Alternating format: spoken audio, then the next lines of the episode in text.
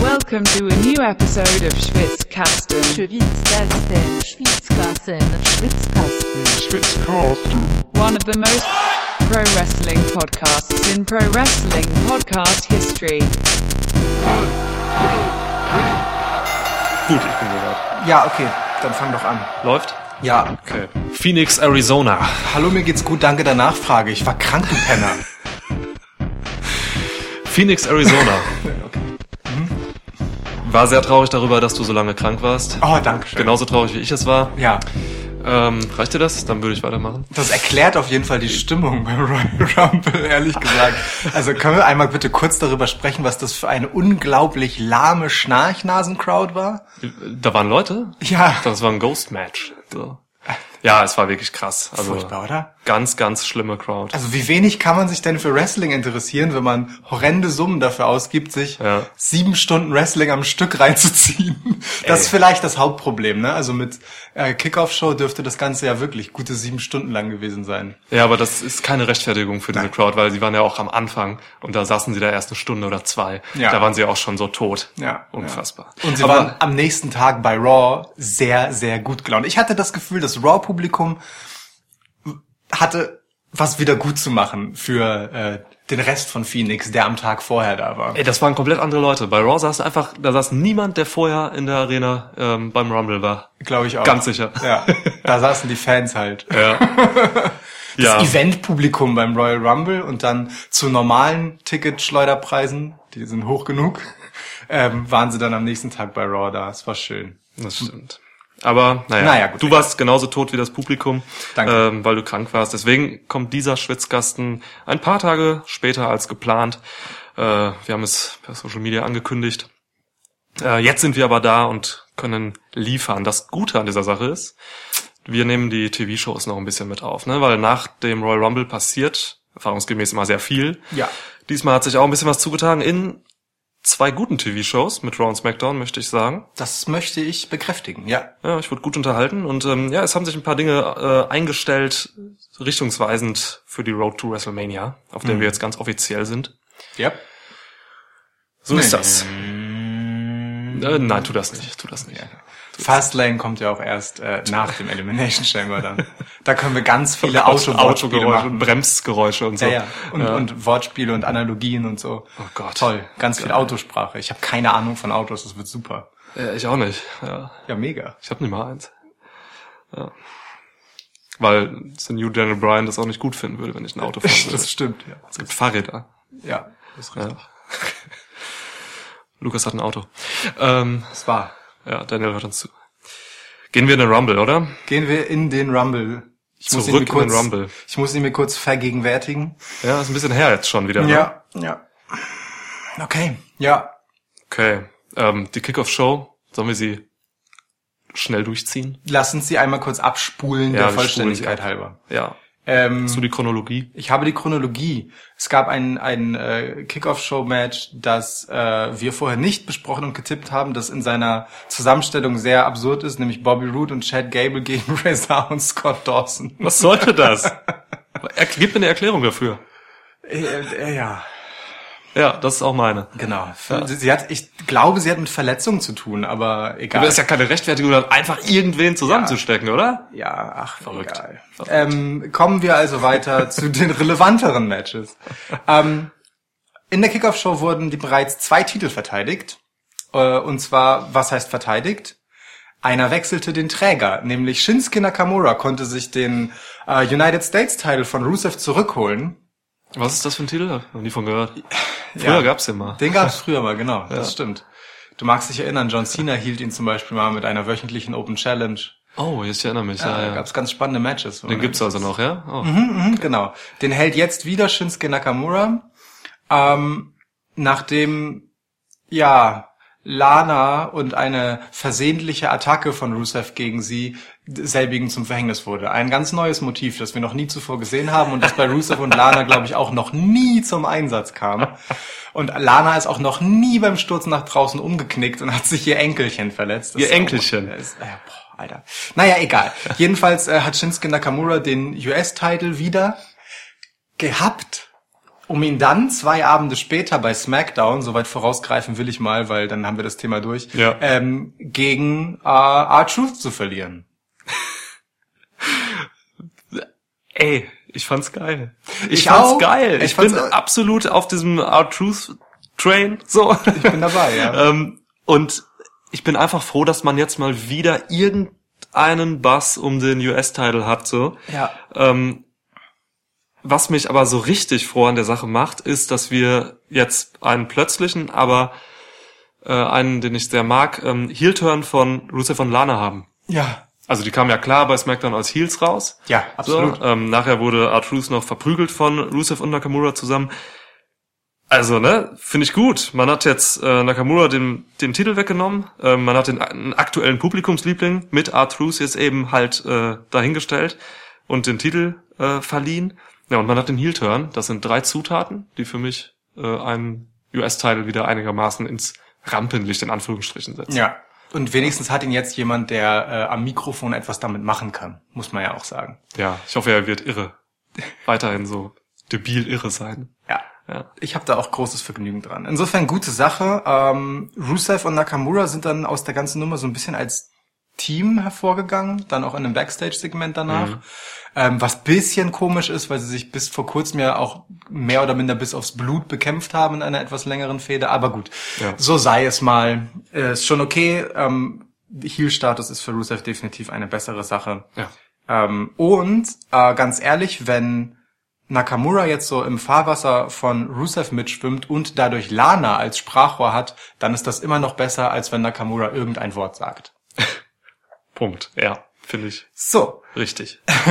ähm, dann bliebe noch als letztes Match äh, der Kickoff-Show das Four-Way-Match um den Cruiserweight-Title, bei dem, wie ich übrigens richtig vorhersagte, ähm, Buddy Murphy äh, sich den Titel holte, äh, äh, holte, den Sieg holte.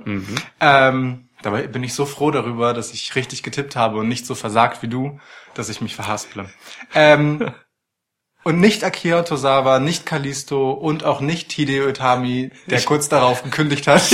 Also ich, ich habe ja wirklich, ich habe ja wirklich doppelt versagt. Ich habe auf den Typen getippt, der kurz darauf quasi sein Verlassen kundgegeben hat. Scheiße. Ja, Hideo Tami äh, wird WWE verlassen. Ähm, gut. Lief nicht so gut für mich, der Tipp. Nee. Ja, aber geiles Match. Ich bin froh für Buddy Murphy, dass er noch ein bisschen machen kann. Definitiv. Hm, Verdient. Ja. Verdient. Dafür taucht er dann nicht im Royal Rumble auf. Hatten wir uns ja äh, vorher äh, durchaus gewünscht. Das Jo. wäre ein guter Kandidat dafür gewesen. Aber gut, so sei es. So, Punkt. Kommen wir zum eigentlichen Royal Rumble Event. Ja. Boah, das ging mit einem Knaller los. Erstmal, bevor wir in diesen Rumble gehen, warum? Also ich habe ist ganz geil, weil vor einigen Minuten, als wir diesen Podcast begonnen haben, sagtest du, gehen wir in den Rumble. Jetzt so, haben wir die Kickoff-Show durch und du sagst, bevor wir in den Rumble gehen. Aber okay, ja, bitte, was denn? Wir müssen einmal kurz über die Rampe reden, Oh bevor ja. wir da reingehen. Ja, das Die stimmt. Rampe hatte eine Kurve. Ja, Warum hatte die Rampe eine Kurve? Überhaupt ging, kam, kamen die Leute ja von unten raus, nicht so von der Seite Ja, wie ja. sonst oder, oder, oder frontal, sondern Komplett anderer Aufbau irgendwie so Stage. Hoch. Ja. Weil direkt dahinter ja auch Publikum war, ne? Ja. So hinter dem Aufgang war auch Publikum und dann ging es so um die Kurve. Was bei einem Event wie dem Royal Rumble, wo äh, der Rampe ja auch eine gewisse Rolle zukommt, weil ich meine, immerhin 60 Leute darüber latschen in äh, zwei Royal Rumble Matches an Ja. diesem Abend. Bisschen doof war, weil man das halt nie so richtig äh, sich so schön angucken konnte. Ja, also eine Kurve sorgt, eine Kurve sorgt halt dafür, dass der einlaufende Wrestler halt rauskommt und eigentlich erstmal nicht sieht, was da im Ring passiert, so, ne? Mhm. Und das nimmt diesen ersten Blick aufs Ringgeschehen, der halt gerade beim Royal Rumble eben essentiell ist, so, und der auch irgendwie wichtig ist für die Wrestler. Ja, totaler Bullshit, die Stage. Ja, fand ich Fand ich. nicht cool. Unsinn. Gehen wir doch in den Rumble. Ja, In, in das lange, lange Event. Ja. Ey, allein die Main Show ging fünf Stunden. fast ja. Fast. Das ist echt sehr, sehr lang. Das ist wirklich sehr lang, ja. Ja. Aufgrund von zwei äh, langen Rumble-Matches. Wobei das äh, Damen-Rumble-Match das der eigentliche Übeltäter war. Das war deutlich länger als das Herren-Match. Aber egal, dazu kommen wir noch. Ja. Ähm, ja, apropos Damen und Herren. Die Damen begannen also. The Man trat auf den Plan. Becky Lynch war es, die Asuka herausforderte, um sich ihren SmackDown Women's Title zurückzuholen. Und es hat nicht geklappt. Dü. Dum. Ja, Wie wir wir, was vorher gesagt hatten. wir haben beide gesagt, Asuka gewinnt das Match. Ähm, das hat sie getan. Es war ein gutes Match. Ja. Erstmal eine krasse Ansage mit äh, Becky Lynch zu eröffnen, Mhm. das Event so. Äh, wenn das Publikum halt ein bisschen cooler gewesen wäre, wäre es auch alles noch lauter und krasser gewesen so. Übers Publikum, wahrscheinlich werden wir noch an fünf Stellen oder so aufs Publikum schimpfen. Ich möchte einmal kurz pro forma sagen, es ist natürlich eine sehr große Halle und da geht das schnell unter und bla bla bla bla bla. Aber, also akustisch, ne? Aber wenn man auch mal die Kamerafahrten ins Publikum sich angeguckt hat, dann hat man halt gesehen, dass es ziemliche Schnarchnasen waren. Absolut. So, Punkt. Ja. Also kommt uns nicht mit dem Argument. Ja, das Match an sich, ey, also, ne, wir haben beide gesagt, oh Gott, wir konnten übrigens nicht zusammen gucken, den Rumble, weil Stimmt. Lukas eben wirklich äh, flach, flach lag und wir haben es dann mit einer Live-Schaltung mehr oder weniger zusammen geguckt. Wir haben auf jeden Fall Es bestimmt äh, zwei Podcasts, Podcast-Längen von ähm, WhatsApp-Sprachnachrichten miteinander ausgetauscht, während wir Ja. parallel, tatsächlich zeitlich parallel, ähm, uns den Royal Rumble angeguckt haben. Ja. Es war sehr traurig. Aber auch äh, das Beste, was wir hätten draus machen können. Genau, ja. Ja, äh, zum Match. Also, es gab eine gute Attitüde in dem Match, fand ich. Also Asuka und Becky haben es beide sehr, sehr gut und stark in Sachen Gestik und Mimik gemacht. Ähm, haben sich schon richtig aufs Blut bekämpft, so. Ähm, da kam schon viel rüber. Das Match war an sich echt, echt gut. Ähm, Publikum hat es ein bisschen runtergezogen, so. Deswegen hatte, das ist ja immer so ein bisschen die Wechselwirkung, ne? Wenn das Publikum lahm ist, dann muss nicht unbedingt das Match lahm sein, so. Äh, Ja. aber als Hörer, als Zuschauer gerade auch vorm Fernsehgerät äh, be beeinflusst das schon so ein bisschen. Es gab auch tatsächlich im Verlauf des Abends dann noch Matches, bei denen äh, der Effekt noch viel stärker war, wo man auch fast das Gefühl hatte, dass es äh, auch ein bisschen auf die Performer im Ring überschwappt, dass sie nicht so richtig an ihre Grenze gehen ähm, und rausholen, was sie rausholen könnten. Ähm, also gefühlt hatte das Asuka Becky Match vor allem die Aufgabe, die Rivalität der beiden zu betonen, so. Also es ging ja schon sehr stark darum, dass sie ähm, ja selbstbewusst und ähm, nicht unbedingt voller Respekt miteinander umgehen. Ja, also da gab es gab's viele Animositäten, die so ausgetragen wurden. Das war schön. Ähm, also es ist nach meinem Geschmack sowas, fand ich gut. Äh, du hast während des Matches gesagt, du hast das Gefühl, sie haben nicht so recht eine gute Chemie miteinander. Ja. Mm, Also Becky, Es Beck, ging dann halt im Laufe des Matches so. Also ich würde sagen, ab der Hälfte waren sie dann ein bisschen besser drin. Davor hatte ich das aus, holperte irgendwie so ein bisschen rein. Ja. Und da, da muss man sich halt wirklich immer fragen, ist das vielleicht echtes Publikum? So, also wird man nicht so richtig warm. Man weiß es nicht, keine Ahnung. Ja. Also es ist durchaus auch ungewöhnlich für die beiden, weil es ja auch nicht das erste Mal war, dass sie sich gesehen haben im Ring. Ja, das stimmt, aber auch nicht so oft. Ne? Also, ja, es ist halt manchmal so, dass du halt, du hast nicht mit jedem eine gute Chemie so. Und da muss man sich vielleicht in so Match auch mal reinkämpfen und reinfinden. So. Das, das hat da ganz gut geklappt, wie du schon sagst, so ab der Hälfte da ging's. Da hast du, es brauchte so ein, zwei Tempowechsel, so, finde ich. Und äh, dann hatten sie es irgendwann ganz gut, ganz gut drin. So. Also dann wurde das Match auch irgendwie interessanter. So, es gab ein paar gute Reversals, so, ähm, es wurden ein paar gute Sachen erzählt zwischen den Moves.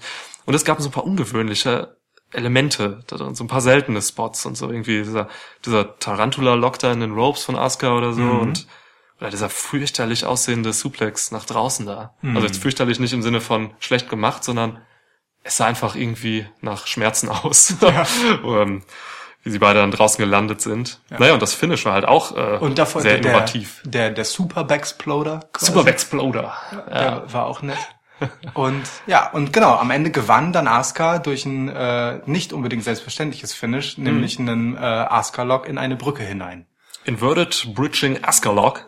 Ja, Ja, ich habe da erst gar nicht so den Asuka Lock drin gesehen, aber dann beim, ich muss es mir nochmal an, ich anschauen. auch. Ich habe es auch gemacht. Ja, du hast als ersten Impuls gesagt, schon irgendwie modifizierter Asuka Lock, so? Ja. Ähm, habe ich noch negiert, aber dann war es im Endeffekt doch einer. Ja. Ich hatte das Gefühl beim Gucken, ich meine, beim, wenn man das das erste Mal sieht, dann, dann kann man es immer nicht ganz sauber beurteilen. Aber ich hatte das Gefühl, dass sie den Griff mehr oder minder durchgehalten hat die ganze Zeit und sich dann eben überschlagen hat in diese Brücke. Äh, Und beim nochmal gucken hat sich dieser Eindruck halt bestätigt, wobei sie zwischendurch so ein Stück locker lässt. Aber greift eben nicht um, und Ja. wechselt den Griff, sondern behält ihn dann letztendlich doch drin. Ähm, naja, und macht dann halt den Schritt rüber in die Brücke. Super Submission sowas, ne? Sah schön aus. Also Ja, sie wird ja weiterhin Askalok machen und das ist vielleicht jetzt so für die besonderen Gegnerinnen. ja, also also das ne, war ein One-Time-Only, wer weiß es schon so genau. ja. also auch wenn ich Becky halt nicht gern verlieren sehe, so ne, musste sie dieses Match verlieren, Ja. um halt und ich habe es so vorausgesehen, vorausgeahnt im Preview-Podcast, um in den Rumble zu gehen und da ging sie nachher auch rein. Kommen wir später zu. Ja, Genau. Ja, dann mu- da, ich, muss, ich muss dazu sagen, dass äh, unser Gespräch im Podcast und deine Voraussagung, dass Becky Lynch als Sieger hervorgehen würde äh, im Royal Rumble, also überhaupt, dass sie im Match auftaucht, Ja. wie sie es tut, was du ja auch fast richtig vorher gesagt hast. ja, Ähm, und dass sie dann aus dem äh, Rumble-Match letztendlich als Siegerin hervorgeht, um den maximalen Hype quasi zu kreieren für das äh, Match gegen Ronda Rousey bei WrestleMania, was natürlich letztendlich stattfinden Mhm. wird. Das hat sie auch schon bei Raw bestätigt, nicht erst bei SmackDown. ja, bei SmackDown hat sie nur noch mal gesagt, dass sie auch das Main Event haben will. Das war So da ist neu. Ganz So spannend. Hervorragend. Hol's Ja. dir, Becky. Hol's. Ähm, ähm, hat dazu geführt, dass ich schon während des Asuka-Becky-Matches die ganze Zeit so war, ähm, so, so nach Indizien gesucht habe, die dafür sprechen, dass halt ähm, Becky später wieder auftauchen wird und eher dem entgegengefiebert habe als dem eigentlichen äh, Match. Das war ein bisschen witzig. Allein, dass das Match der Opener war, sprach ja schon dafür, dass, es, dass Becky dann nachher noch mal Genau. in den Ring geht. Ja. genau. Ja, und dann darf halt auch mal ein Face wie Becky tappen. Ne? Das schadet ihr einfach nicht. Sie ist zu fest im Sattel. War ja auch keine Standard-Submission hier, sondern Asuka musste tief in die Trickkiste greifen. Ja. Das ist schon okay. Ja, und sie ging ja auch danach, sie, sie war ja nicht völlig niedergeschlagen oder so, sondern äh, ging ja auch im Prinzip mehr oder minder überrumpelt raus, etwas frustriert darüber, dass ihr das passiert ist. Ja. So, und äh, mit einem Plan, wie sich dann Mit herausstellen einem sollte. Plan. Aber ja. sie ist zu stark, als dass sie gerade irgendetwas schaden kann. Das äußert sich vor allem darin, wenn man ehrlich ist, dass ähm, Becky Lynch sowohl bei Raw als auch bei SmackDown dann Thema war und Asuka überhaupt nicht.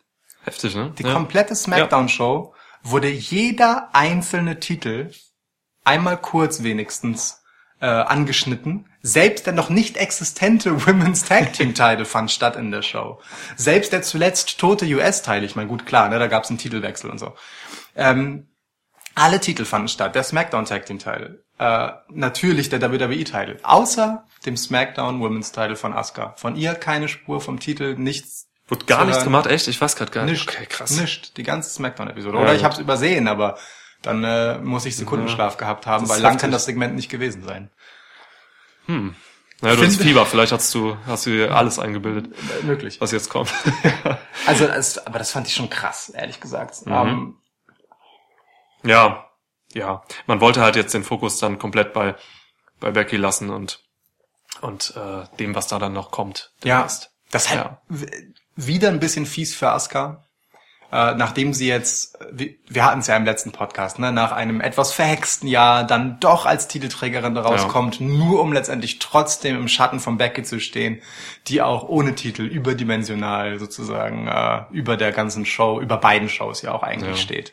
Aber es war ein Smackdown jetzt, ne? Also sie hat das Rumble-Match gewonnen, das ist ja schon mal, Ja, das ist ja schon mal okay. Natürlich ist das auch nach dem Rumble erst einmal Thema, muss man ja auch sagen. Trotzdem, Ja. wie gesagt, jeder andere Titel, nur dieser nicht. Aber so sei es. Wir erfahren sicherlich nächste Woche dann, äh, was mit Asuka und dem SmackDown Women's Title passiert. Genau. Aber bleiben wir bei SmackDown. Das nächste Mhm. Rumble-Match war das Tag Team Title Match zwischen Z-Bar Mhm. als Champions gegen Miss und Shane. The best Tag Team in the world. Ja.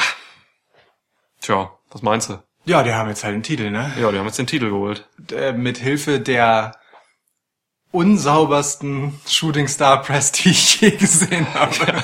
Es war ein fliegender Unfall. Ein Flie Ich hatte wirklich Angst, dass er auf dem Kopf landet oder so. Eieiei. Es, äh, ja, es also spät gedreht. Ähm, aber gut, Shane McMahon hat einen Shooting Star Press gezeigt auf Seamus drauf und sich damit äh, für sich und Miss äh, den Titel geholt. ähm, was wiederum in einem hochemotionalen äh, Papa Miss und Sohn Miss äh, umarmen sich im Ring, weil Papa so stolz auf seinen Sohn ist, Segment bei SmackDown gipfelte. George Das- Mizanin. Ja. Ja. Ach toll, ne? Wie äh, The Miz auf den äh, Fuß, auf den Faden von John Cena äh, wandelt, quasi. Mit seinem Vater in den Shows. Also nach wie vor dient die ganze Story einfach nur einem Shane McMahon Heel-Turn. Ne? Also Klar. da bin ich weiterhin von überzeugt. Oder zumindest einem Split der beiden, so, ne? Also, Split und dann WrestleMania-Match wahrscheinlich. Shane braucht halt einmal irgendwas zu tun jetzt zu dieser Zeit, so Ja. um das, um sein Mania-Match einzuleiten, Ja. das es ja immer gibt. Und die Leidtragenden sind, waren jetzt halt Cesaro und Sheamus, was ein bisschen lustig ist und auch tragisch, weil schon letztes Jahr waren Cesaro und Sheamus ein bisschen die Leidtragenden, da mussten sie nämlich das WrestleMania-Match gegen Braun Strowman und den zehnjährigen Nicholas verlieren. also Ei. läuft nicht so gut für die beiden, wenn es auf WrestleMania zugeht. Naja, gut, jetzt ist es hier halt so, dass der äh, SmackDown Tag Team äh, Title, also beide Titel, ähm, mehr oder minder Geisel dieser Storyline sind. Äh, das wird einfach darin münden, dass sich jetzt äh, Miz und Shane McMahon durch genau die gleichen Leute prügeln werden, durch die sich vorher Cesaro und Sheamus geprügelt haben, ohne dass das großartig viel Mehrwert hat, weil am Ende ist die Geschichte dann doch eben zwischen Miz und Shane. Aber es ist in Ordnung. Also, Ja. es, äh, Ja, kann man machen. Also ich glaube nicht, also ich oder ich finde nicht, dass es die SmackDown Tag Team Division nötig hat, weil sie ist momentan sehr gut und viel besser auch als bei Raw. So, dass man da jetzt noch ein Tag Team etablieren muss, ist nicht nötig. Aber man kann es halt machen, mein Gott. Jetzt werden Shane und The Miz gegen die Usos, glaube ich, ran müssen. Ne? Die haben Ja. bei SmackDown jetzt ähm, sich ihren Titelkampf erarbeitet. In einem Four-Way Tag Match. Mhm. Ja, okay. ja, Wahrscheinlich, wie du sagst, ne? Wahrscheinlich müssen die jetzt erstmal gegen die, gegen die anderen Teams durch. ja. Ein bisschen Shooting Star Presses üben. ja, Gucken wir mal. schauen wir mal. Gucken wir mal, was das für Matches werden. Ne? Also ähm, der Vorteil des Ganzen ist, dass es äh, wenigstens ein bisschen äh, Fresh Start ist. Zumindest insofern, dass es halt neue Paarungen sind, weil die, wie du schon gerade gesagt hast, hochkarätig besetzte SmackDown Tag Team Division ansonsten sich schon weitgehend durch hat in jeder Konstellation. Ja. Und man mit Miz und Shane jetzt einfach zwei neue Akteure drin hat, die zwar auf die gleichen Gegner treffen, die man vorher die ganze Zeit schon dort gesehen hat, aber die haben ja alle Niveau. Das ist ja alles klasse, ist alles gutes äh, Matchmaterial. Deswegen, äh, Wobei man da natürlich, da fällt, fällt mir gerade noch ein, äh, dagegen spricht halt noch, also man hat ja eigentlich neue, neue Leute da, ne? Du hast Heavy Machinery bei SmackDown jetzt. ja. Und du hast noch The Good Brothers, Mhm. ähm, Anderson und Gallows da hinten stehen. Und du hast noch, die Älteren werden sich erinnern, Sanity einfach da stehen. Oder eben nicht dastehen, sondern irgendwo sitzen, man weiß nicht wo. Ey, das ist wirklich krass, dass man mit Sanity einfach nach wie vor nichts macht so. Und ähm, für Sanity spez im, im Speziellen ist es auch ein heftiges Zeichen, so dass da jetzt einfach noch ein anderes Tag-Team einfach aus dem Nichts kommt und äh, auf einmal im äh, Main Event ist so. Das ist nicht cool. Also je, je mehr ich darüber nachdenke, desto blöder finde ich es gerade eigentlich, dass Ja. man da noch dieses neue Tag-Team etabliert hat. Okay, naja, gut. Heavy Machinery überhaupt äh, in dieser Woche die einzigen der jüngsten NXT Call-Ups, die bei Raw und SmackDown eine Rolle gespielt haben. Ja. Äh, Nikki Cross war nicht da, Lacey Evans, die eine äh, gute Rolle gespielt hat äh, im Women's Royal Rumble Match, Ja. war nicht zu sehen. EC3 war noch gar nicht irgendwie in relevanter Position zu sehen, außer beim Flexen Backstage. Ja, aber diese Woche nicht, ne? Nee. Hat er nicht mal geflext. Er Mit nicht Dana gesprochen. ja. Oder, oder eben nicht gesprochen, sondern sich von ihr belabern lassen. Ja. Oh Gott. Aber gut. War ein schönes Segment. Ich, Das muss Natalia jetzt über sich ergehen lassen. ja, stimmt. Ja. Gehen wir weiter, ne? Ja, gehen wir weiter. Gut, wir haben ein äh, hochklassiges Match. Ronda Rousey verteidigt gegen Sasha Banks. Raw Women's Title. Ja, verteidigt hat sie. Hat sie. In einem guten Match hat sie Ja. verteidigt. Ähm, war es für dich, wie du gehofft hast, Rondas bestes Match? Ähm, ja, ich glaube schon. Ja. Ich fand's, ja doch, es, es- war das beste Match, weil sie die beste Gegnerin hatte. So, es hat, hat mir echt gefallen. Also beide haben von dem Match auf jeden Fall profitiert so. Ronda zeigt halt weiter, dass sie gegen Top-Gegnerinnen bestehen kann im Ring, was nicht selbstverständlich ist, weil sie eben erst äh, ein Jahr lang WWE hat. Ähm, und auf der anderen Seite zeigt Sasha Banks halt, dass sie es immer noch kann und nach einem miesen Jahr 2018 Mhm. ähm, einfach mal wieder Main Event sein darf. So, äh, nicht, ja, also nicht Main Event des Ru- Ru- Rumble Pay-Per-Views, aber einfach im Title Picture wieder sein darf. Auf großer Bühne wieder zeigen kann, wie gut sie ist und das ist sie halt einfach nach wie vor. So.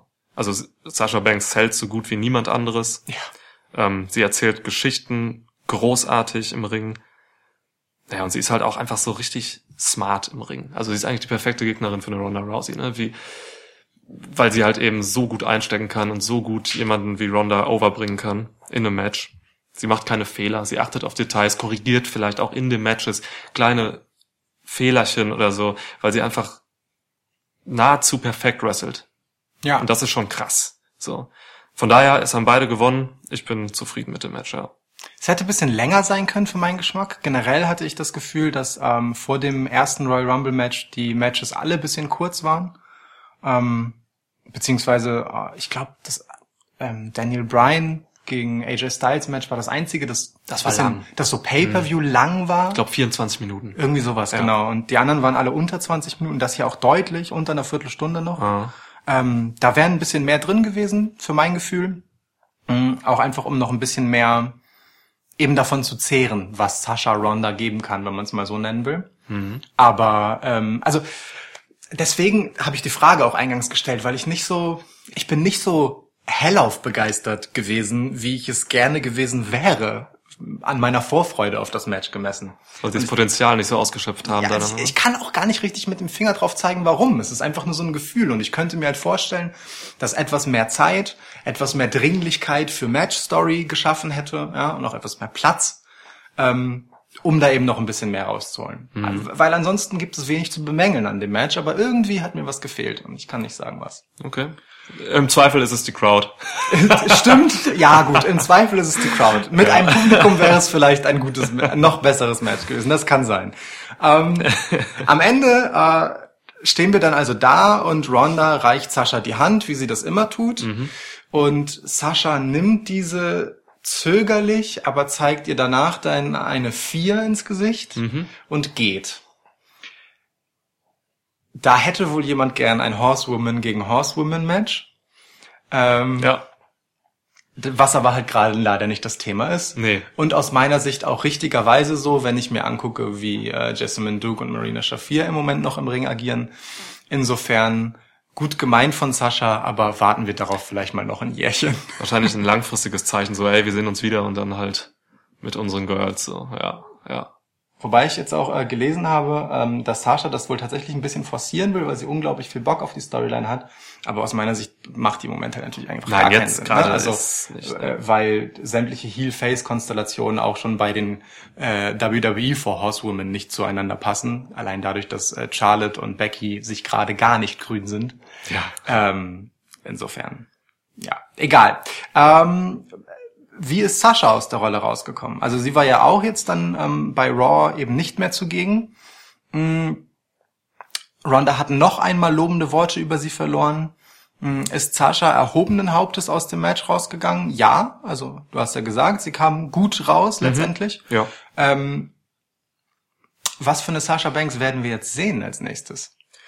Das ist halt abhängig von den Tag Team Titles, glaube ich. Also, ne, wenn man sie weiterhin in die Boss and Hack Connection halt äh, zeigt, so, dann dann wird es erstmal ein Face Tag Team geben, wo sie dann auch eigentlich das Face agieren muss an der Seite von Bailey.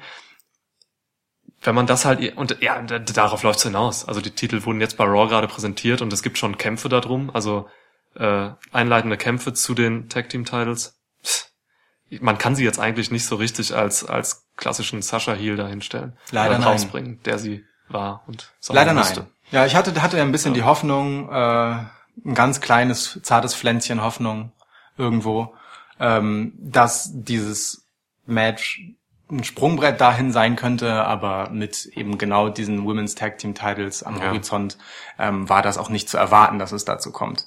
Und äh, schade, aber nun gut, so sei es. Ich hoffe halt, dass wir irgendwann im Laufe des Jahres wieder zu Heel Sascha zurückkehren werden, denn das ist die Sascha, die glaube ich auch Sascha Banks ganz gerne äh, wieder verkörpern wollen würde. Ja. Interessanter fand ich es eigentlich, wie Ronda aus dem Match rausgekommen Oh ja, allerdings. Darauf wollte ich auch Weil wir hatten halt bei Raw die Situation, ähm, ja, dass ihre Promo nicht so geglückt ist, wie man sich das eigentlich erhofft hatte. Was heißt nicht so geglückt ist? Also ich meine, ähm, wenn man Sie hat's komplett verkackt. ja, ja, aber ähm, das Publikum hat es ja auch von vornherein genau darauf ausgelegt, ihr das Ding zu verkacken. Ne? Und da ist äh, das ganze Rookie-Tum von Ronda Rousey zutage getreten. Es war ein sehr peinlicher Moment. So, Ja. ne? Also ich hatte wirklich, ich hatte wirklich ein ganz unangenehmes Gefühl, als ich das gesehen habe. Also wenn du, wenn du seit äh, Monaten amtierender Women's Champ bist und im Prinzip ja auch ein weltweit bekannter Star weit über WWE hinaus, der die Division tragen soll und eins der Aushängeschilder des Unternehmens sein soll, dann ist es durchaus problematisch, wenn eine Promo von dir so in die Hose geht, dass man mir nichts, dir nichts Bailey rausschickt, damit sie das Ding rettet. Weil das war, glaube ich, nicht Ja. geplant. Nein, das war ein Notfallmove. Also man musste einfach jemand, man musste irgendwas tun, weil sie sich komplett verheddert hat. Also nochmal, um das zusammenzufassen, Ronda kam halt raus und wurde vom Publikum massiv ausgebuht, musste sich ähm, Eine Mischung Becky aus Chance äh, Genau. stellen und sie hat halt dann wirklich äh, ihren Text vermasselt. Ähm, sie hat angefangen mit irgendeinem völlig random Babyface-Gelaber, irgendwas mit When You Live Your Dreams and bla bla, also dieser ganze Scheiß, den man eigentlich jetzt nicht hören will so. Und das wurde sofort halt quittiert mit ähm, massiven, äh, ja, mit einer massiven Gegenbewegung vom Publikum aus. Naja, und dann konnte sie nichts mehr machen. Sie hat sich dann noch gewunden. Sie hat gesagt, ah, jetzt habt ihr mich. Und äh, hat dann gekichert und dann war alles vorbei. Dann kam Bailey. Ja. Ja, dann kam Bailey und hat es irgendwie retten dürfen müssen. Tja. äh, indem sie Ronda herausgefordert hat. Ronda ist ja nicht mal so weit gekommen, ähm, ihre übliche Open Challenge auszusprechen, ähm, bei der Bailey äh, als Kontrahentin vermutlich so ohnehin äh, bereits bereit gestanden hätte, sondern Bailey kam dann einfach raus und hat gesagt, so komm hier, lass doch mal um deinen Titel jetzt. Scheiße. Das war schon krass, das war schon echt krass. Ähm, vor allem, weil es ja auch eigentlich gar nicht so schwierig ist, damit umzugehen, ne, ein Stück weit. Also mit ein bisschen Routine hätte Ronda da durchaus was draus machen können, weil ich meine, sie steht da, Leute buhen, okay, schön und gut, Leute fordern Becky, das kann man ja auch als Face verstehen, also als äh, eigentlich sollen die mich ja bejubeln, ist ja klar, dass es eigentlich ihre Rolle ist, aber Becky ist nun mal gerade larger than everything, so. Ähm, kann man das verstehen und direkt darauf eingehen und halt sagen so, hey, ihr könnt Becky rufen, so viel ihr wollt. Äh, wenn sie die Eier hat, dann kommt sie halt raus und äh, löst ihre gewonnene Royal Rumble Geschichte da äh, gegen mich bei WrestleMania ein. Fertig. Und das Thema ist ja eigentlich durch, ne? So ähm, diese Routine so vom Skript abzuweichen und nicht dann trotz all dem Gegenwind einfach stumpf bei bla zu bleiben. Du hast- Bla, ja, ja. es war ja wirklich bla. Ähm, die fehlt ja halt noch und das Ja, ja, aber muss sie halt einfach lernen, ne? Ich sag dir was, ähm, das ist ein hausgemachtes Problem von WWE, weil Mhm. äh, du sprichst die Routine an. Ronda Rousey kann keine Routine haben in solchen Situationen, weil Ronda Rousey keine Hausshows macht. Mhm. Ronda Rousey wird immer nur bei Raw gezeigt und bei Pay-per-Views. So und bei Hausshows lernst du halt als Wrestler mit dem Publikum zu agieren. Und da lernst du Routine, wenn du äh, eben genau in der Reaktion, wenn mal was nicht so läuft oder so. Das kann Ronda einfach nicht gelernt haben in diesem Jahr. Ja, und dann passiert halt sowas. Dann passiert halt sowas, wenn Ja. man äh, vorher nur Pressekonferenzen und Vignetten von UFC gewohnt ist. Genau. Problematisch dann auch, äh, leider hat sich ihre, ja, nicht so gute Performance da, äh, auch in das Match mit Bailey bei Raw ähm, übertragen, denn sie war super verunsichert, hat echt viele Fehler gemacht, so gerade so in Tran Transitions und so, die sie eigentlich blind kann. Ja. Hat sie sich verheddert, dann musste sie noch irgendwie einen Arm von Bailey mal noch in einer Situation noch mal dreimal greifen und das war schon nicht schön mit anzusehen. Ja. Gut, dass sie Bailey als Gegnerin hatte in diesem Moment. Wenn das so eine Dana Brooke oder so gewesen wäre, oder eine, ne, also dann wäre wahrscheinlich auch das Match wirklich komplett in die Hose gegangen. Mhm. Puh, ja. Aber, aber am Ende kam Ronda noch mal mit einem blauen Auge davon, wenn du mich fragst, denn ähm, die Konfrontation mit Becky und das, das eigentlich harte, wenn man ehrlich ist, ähm, hat sie dann ganz gut gemeistert. Da hatte sie dann die nötige Intensität, da ist sie noch mal mit einem guten mit einer guten Performance einfach rausgegangen, ja, in wirklich in ihr Face und das obwohl Becky das Becky Face gemacht hat. Oh, das Also, Babyface. äh, ja. Ich glaube, im Moment ist niemand, außer vielleicht Samoa Joe grundsätzlich, äh, so gut darin, Dinge, die der Gegner sagt, einfach mimisch an sich abprallen zu lassen, wie Ja, Becky ja, Lynch. ja. Das war wirklich, wirklich sehr, sehr gut, aber Ronda hat da schon, schon gut reingebrüllt in das Ding, äh, in das Gesicht von Das Becky. Ding. Ja. ähm, und, und ist damit dann halt schon nochmal okay rausgekommen, so. Also, äh, es hat, ah, es war so ein Segment, da hat man echt gemerkt, bei Ronda muss halt eigentlich noch einiges passieren, bevor sie da ankommt, wo sie ja eigentlich schon ist, so, ne, bevor sie das rechtfertigen kann und bevor auch das Publikum dann irgendwann und das ist die Krux, ähm, sie akzeptieren wird in dieser Rolle. Dabei hat ihr das nicht unbedingt geholfen. Du hast vollkommen recht, dass die zweite Promo dann, ich möchte sogar ein bisschen weitergehen und sagen, dass die zweite Promo wirklich großartig war von Ronda. In, also, als wenn sie quasi ihren Frust über das Ganze, was sie vorher verkackt hat, kanalisiert hat und dann irgendwie in was Authentisches verwandelt hat. Ja. Und ich bin mir hundertprozentig sicher, dass sie off-script gegangen ist. In gewissen Teilen zum Beispiel. Kann sein. Weil sie hat gesagt in einer äh, Situation, I kill you. I kill you und dann irgendwie, keine Ahnung, indem ich das und das mache. Ich Ja. weiß nicht mehr genau, wie der Ja, Satz ging, aber sie hat I kill you gesagt und das sagst du bei WWE nicht im TV. Das Das ist ist, gebannt, das ist PG. So. Und, äh, I, ich glaube, sie sagte, I could kill you if I wanted to. Oder ja, aber das sowas. Wort darfst du Ja, nicht ja, benutzen klar. halt, ne? Ja, und das zeigte mir, dass sie da doch dann mh, mehr von sich gesprochen hat, äh, Mhm. aus sich heraus und eben nicht so nach Script. Aber ist doch wunderbar, weil da war Ronda Ronda. Ja. Ne? Genau, Also- da war sie auch so, wie man sie bei UFC auch zum Teil erlebt da hat. bist und du halt so, wieder, ja. da bist du halt wieder an diesem Punkt, wo dein Wrestling-Charakter einfach eine larger than life Version von dir selbst irgendwie Ja. ist. Und das, das ist dann der Moment gewesen, wo Ronda gut war. Ich hoffe, dass das für alle ein lehrreiches Stück war. Mhm. Äh, let Ronda be Ronda. Das wäre wirklich mal ein gutes Ziel, ja. Ja, Ha. ja, und jetzt freuen wir uns halt auf das Mania-Match, ne? Ronda Rousey gegen Becky Lynch, meine Hallo? Güte nochmal. Ein Traum. Jetzt hast du vorweggenommen, wer den Royal Rumble gewonnen Hast du, glaube ich, eben auch schon. Ich weiß. Ja. Aber ich wollte es dir trotzdem vorwerfen. Apropos Royal Rumble Match. Apropos Royal Rumble Match. Ähm, wir haben vor uns über eine Stunde äh, Damen, die sich äh, aus dem Ring werfen. Hm. Ja, drei, Oder auch einfach im Ring liegen und irgendwie gerade nichts machen. D- das Gab- stimmt, ja. gab leider ein Match auch. Das stimmt. Ähm, so, ja, wir haben ein Royal Rumble Match gehabt. Ähm, haben wir ein gutes Royal Rumble Match gehabt, der Damen? Wie fandst du's? Nein, wir hatten kein gutes Rumble Match der Damen. nee. Ja. Willst du widersprechen? Nee, will ich nicht. Kann man nicht, oder? Nee. Also es gab ein paar gute Aspekte in dem Match, aber es gab auch leider sehr viele schlechte Aspekte. Ja. Ähm, insbesondere so die erste Hälfte war echt auch geprägt von, von, von Botches, also von Fehlern oder von so, von so Hängern, wo das Timing nicht klappte, wo wirklich einfach auch mal sekundenlang im Ring irgendwie gar nichts passierte und so. Also da ging echt viel schief, glaube ich. Ähm, ja, Maria Canellis ging schief. Ja, Maria Canales ist ein einziger Schiefgang. ähm, hat mir an, hat mir nicht gut gefallen. So. Vielleicht, also gute Punkte vielleicht, dass es eben keine Old Ladies, wie ich im Preview-Podcast gesagt habe, gab. Ähm, Nicht eine einzige, ja. Nicht eine einzige Legende, so. Dafür super viel frisches Blut aus NXT, Ja. ne? Mit äh, Rhea Ripley, Ja. Candice LeRae und äh, Casey Caten Catanzaro heißt sie, glaube ich. Genau. ne? Ähm, die dann auch wirklich alle drei, ja, wobei LeRae würde ich ein bisschen rausnehmen, aber Rhea Ripley und Catanzaro haben halt echt ein gutes Match gemacht. Ja. So. Rhea Ripley war äh, auf Platz zwei mit einigen anderen zusammen, was die Eliminations angeht. Die hat drei eingesammelt. Echt? Oh, Ja, ja, cool. Also warte, ich sag's dir einmal Stark. kurz. Ähm, Ruby Riot, Rhea Ripley, Nia Jax und Bailey haben jeweils drei Eliminations auf sich versammelt. Mhm. Ähm, Charlotte fünf. ja, ist gut für NXT UK.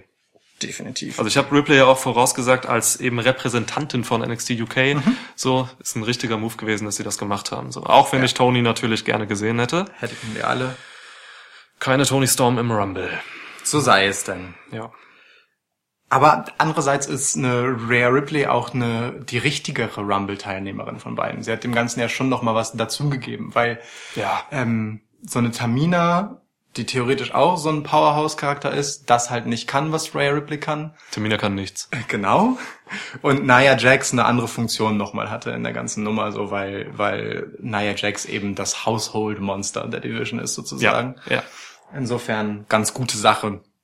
Ähm, und für, für eine wie Rhea Ripley und äh, das NXT UK Produkt generell natürlich eine super Sache. Also man muss ja so sehen, beim Männer Royal Rumble war dann ähm, Pete Dunne als Repräsentant von NXT UK drin. Und Pete Dunne ist einfach seit Monaten immer wieder in allen möglichen Shows und hält die Flagge hoch Ja. ähm, und ist halt overst bei den Fans. Ja. Ja. Quasi das weibliche Pendant ja, in der Rolle sozusagen für die NXT UK Brand zu sein beim Royal Rumble, das ist schon, Ja. das ist schon ein geiler Schulterklopfer für Rhea Ripley. Ja, voll.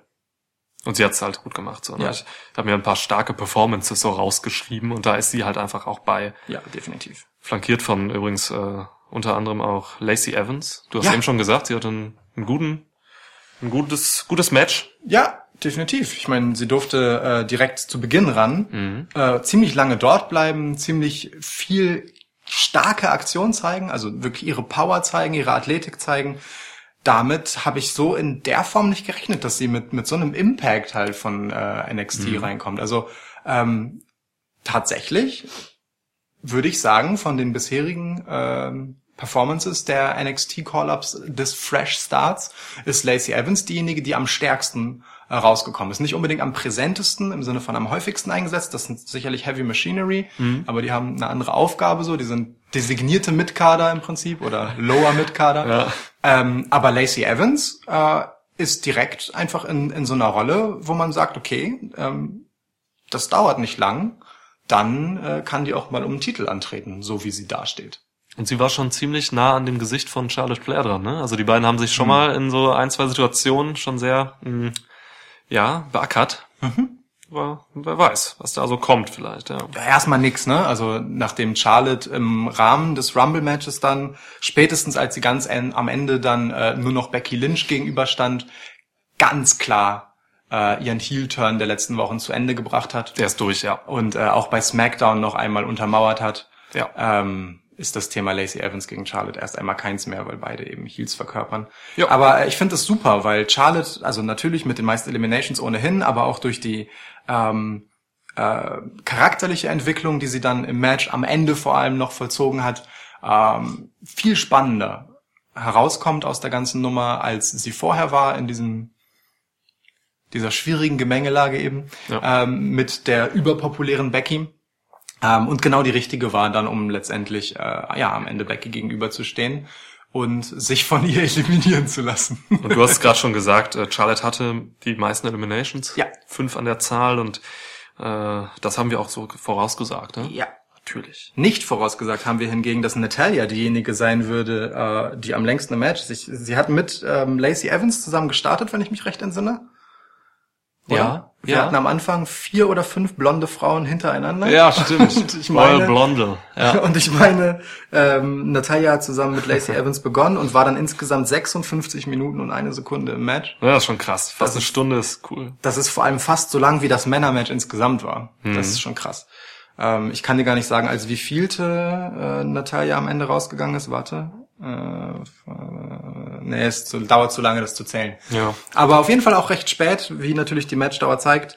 Ähm, gute Sache tatsächlich. Also ich meine, Natalia ist dann am ehesten noch diejenige, die man Old Lady nennen kann, so wie du das, so wie du das am Anfang so schön gesagt hattest. Ähm, aber natürlich ist sie aktiver Teil des Rosters. Ja, klar. Ähm, und ja, eine absolute Bank. Ne? Also auch die hat auch nicht nur irgendwie Zeit im Match verbracht und nichts getan, sondern äh, immer wieder gute Aktionen gezeigt. Und ähm, war sicherlich auch so ein bisschen mh, als, ähm, ja, ich sag mal, Coach äh, in dem Match, um äh, die ganzen jungen Damen und das frische Blut, das dabei war, äh, anzuleiten und durch den Ring zu schicken und halt den Laden zu schmeißen. So, so Guter ich- Punkt, ja. So würde ich mir das erklären. Stimmt. Die- Es kam ja wirklich auch anfangs, das ist ein guter Punkt. Das hat, deswegen war sie wahrscheinlich wirklich als Nummer zwei auch da. Es kamen ja wirklich auch viele junge Mädels wie so eine Saya Lee und so dann recht früh rein, so, Ja. ne, die noch gar keine Erfahrung haben. Äh, ja, stimmt.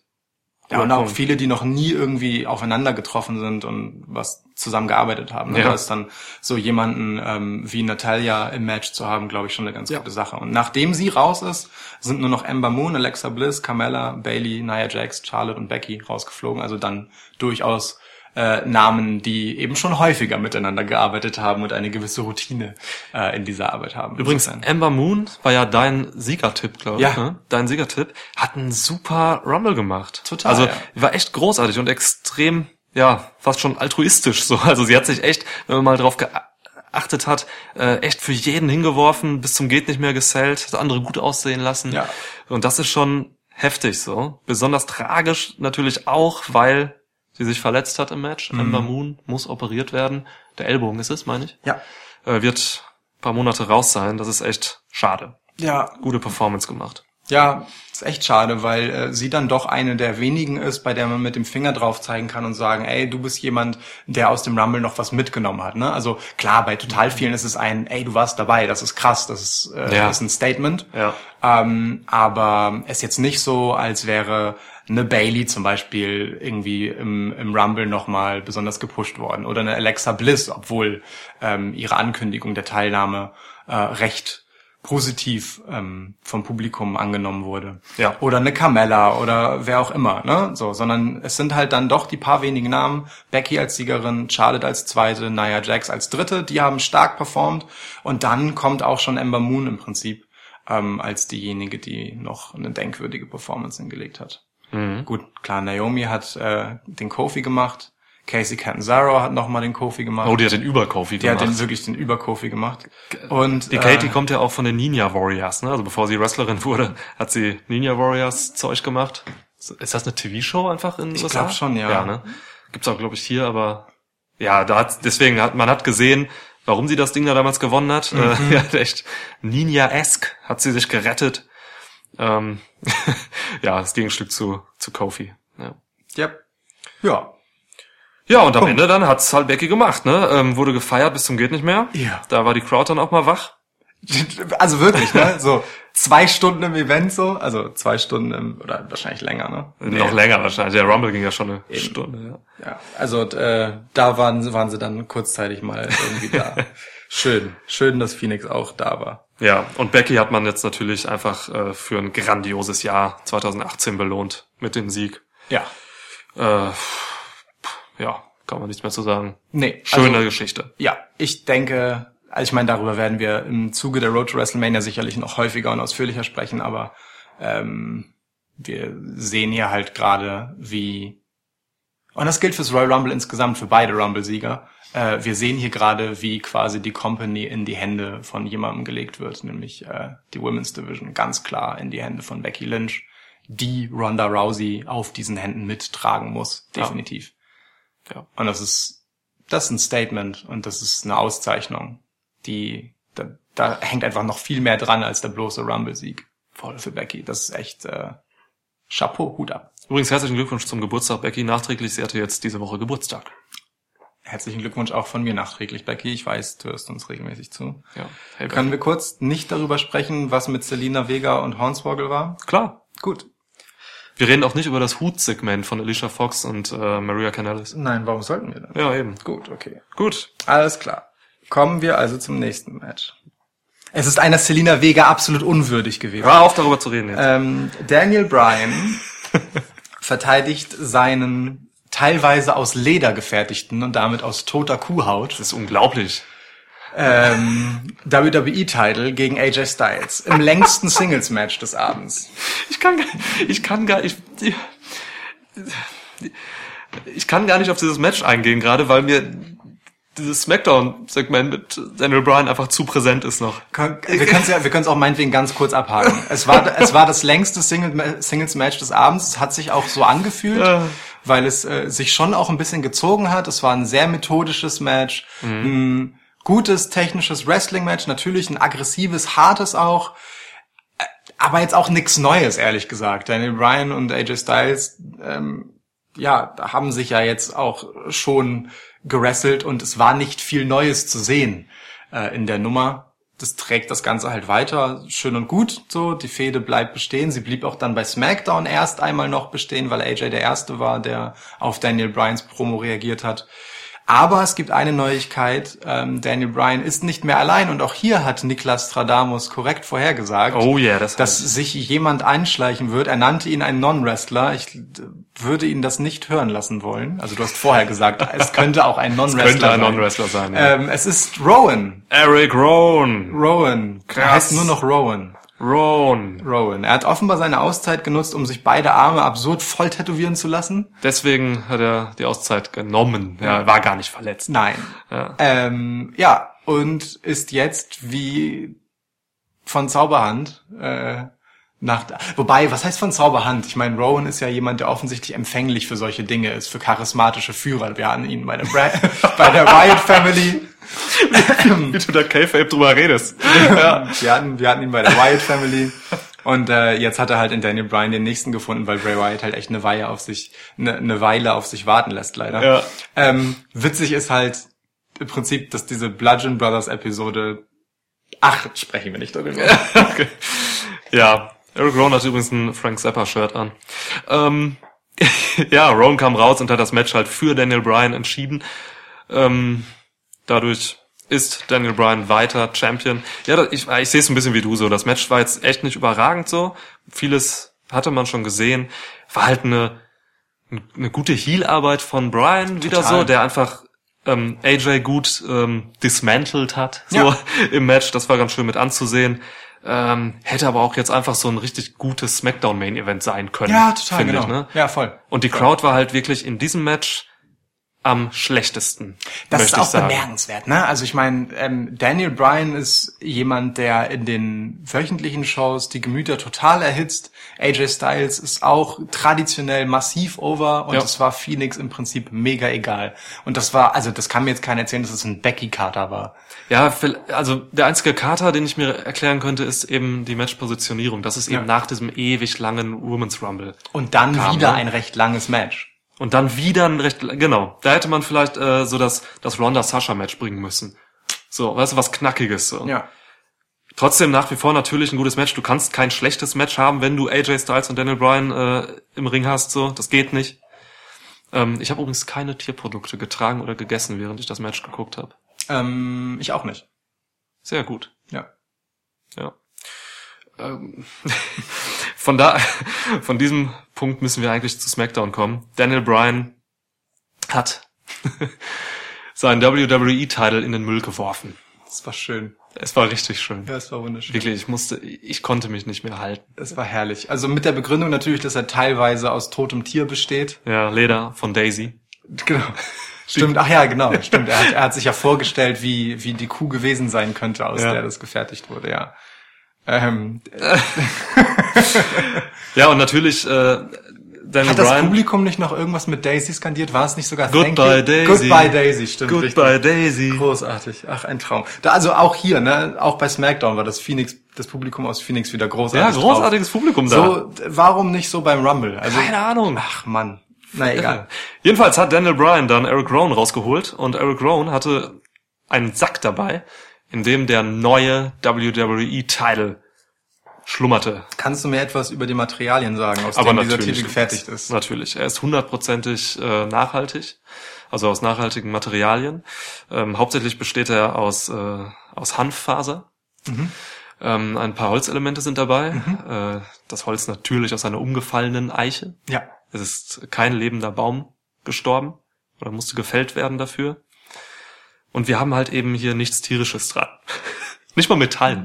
Ja. Nicht mal Metall, was ja in der Produktion wahrscheinlich sehr viel CO2 äh, in die Atmosphäre bläst. Übrigens, das ganze Segment hieß ähm, Daniel Bryan äh, Changes the Climate Ja, auf SmackDown oder auf nee. WWE. Auf WWE, genau. Geil, geil. Großartig. Das hat er halt gemacht. Der Titel sieht wundervoll aus. Mega. Ja. Ach, gen generell so, ne? Diese ganze, diese ganze Brian-Nummer.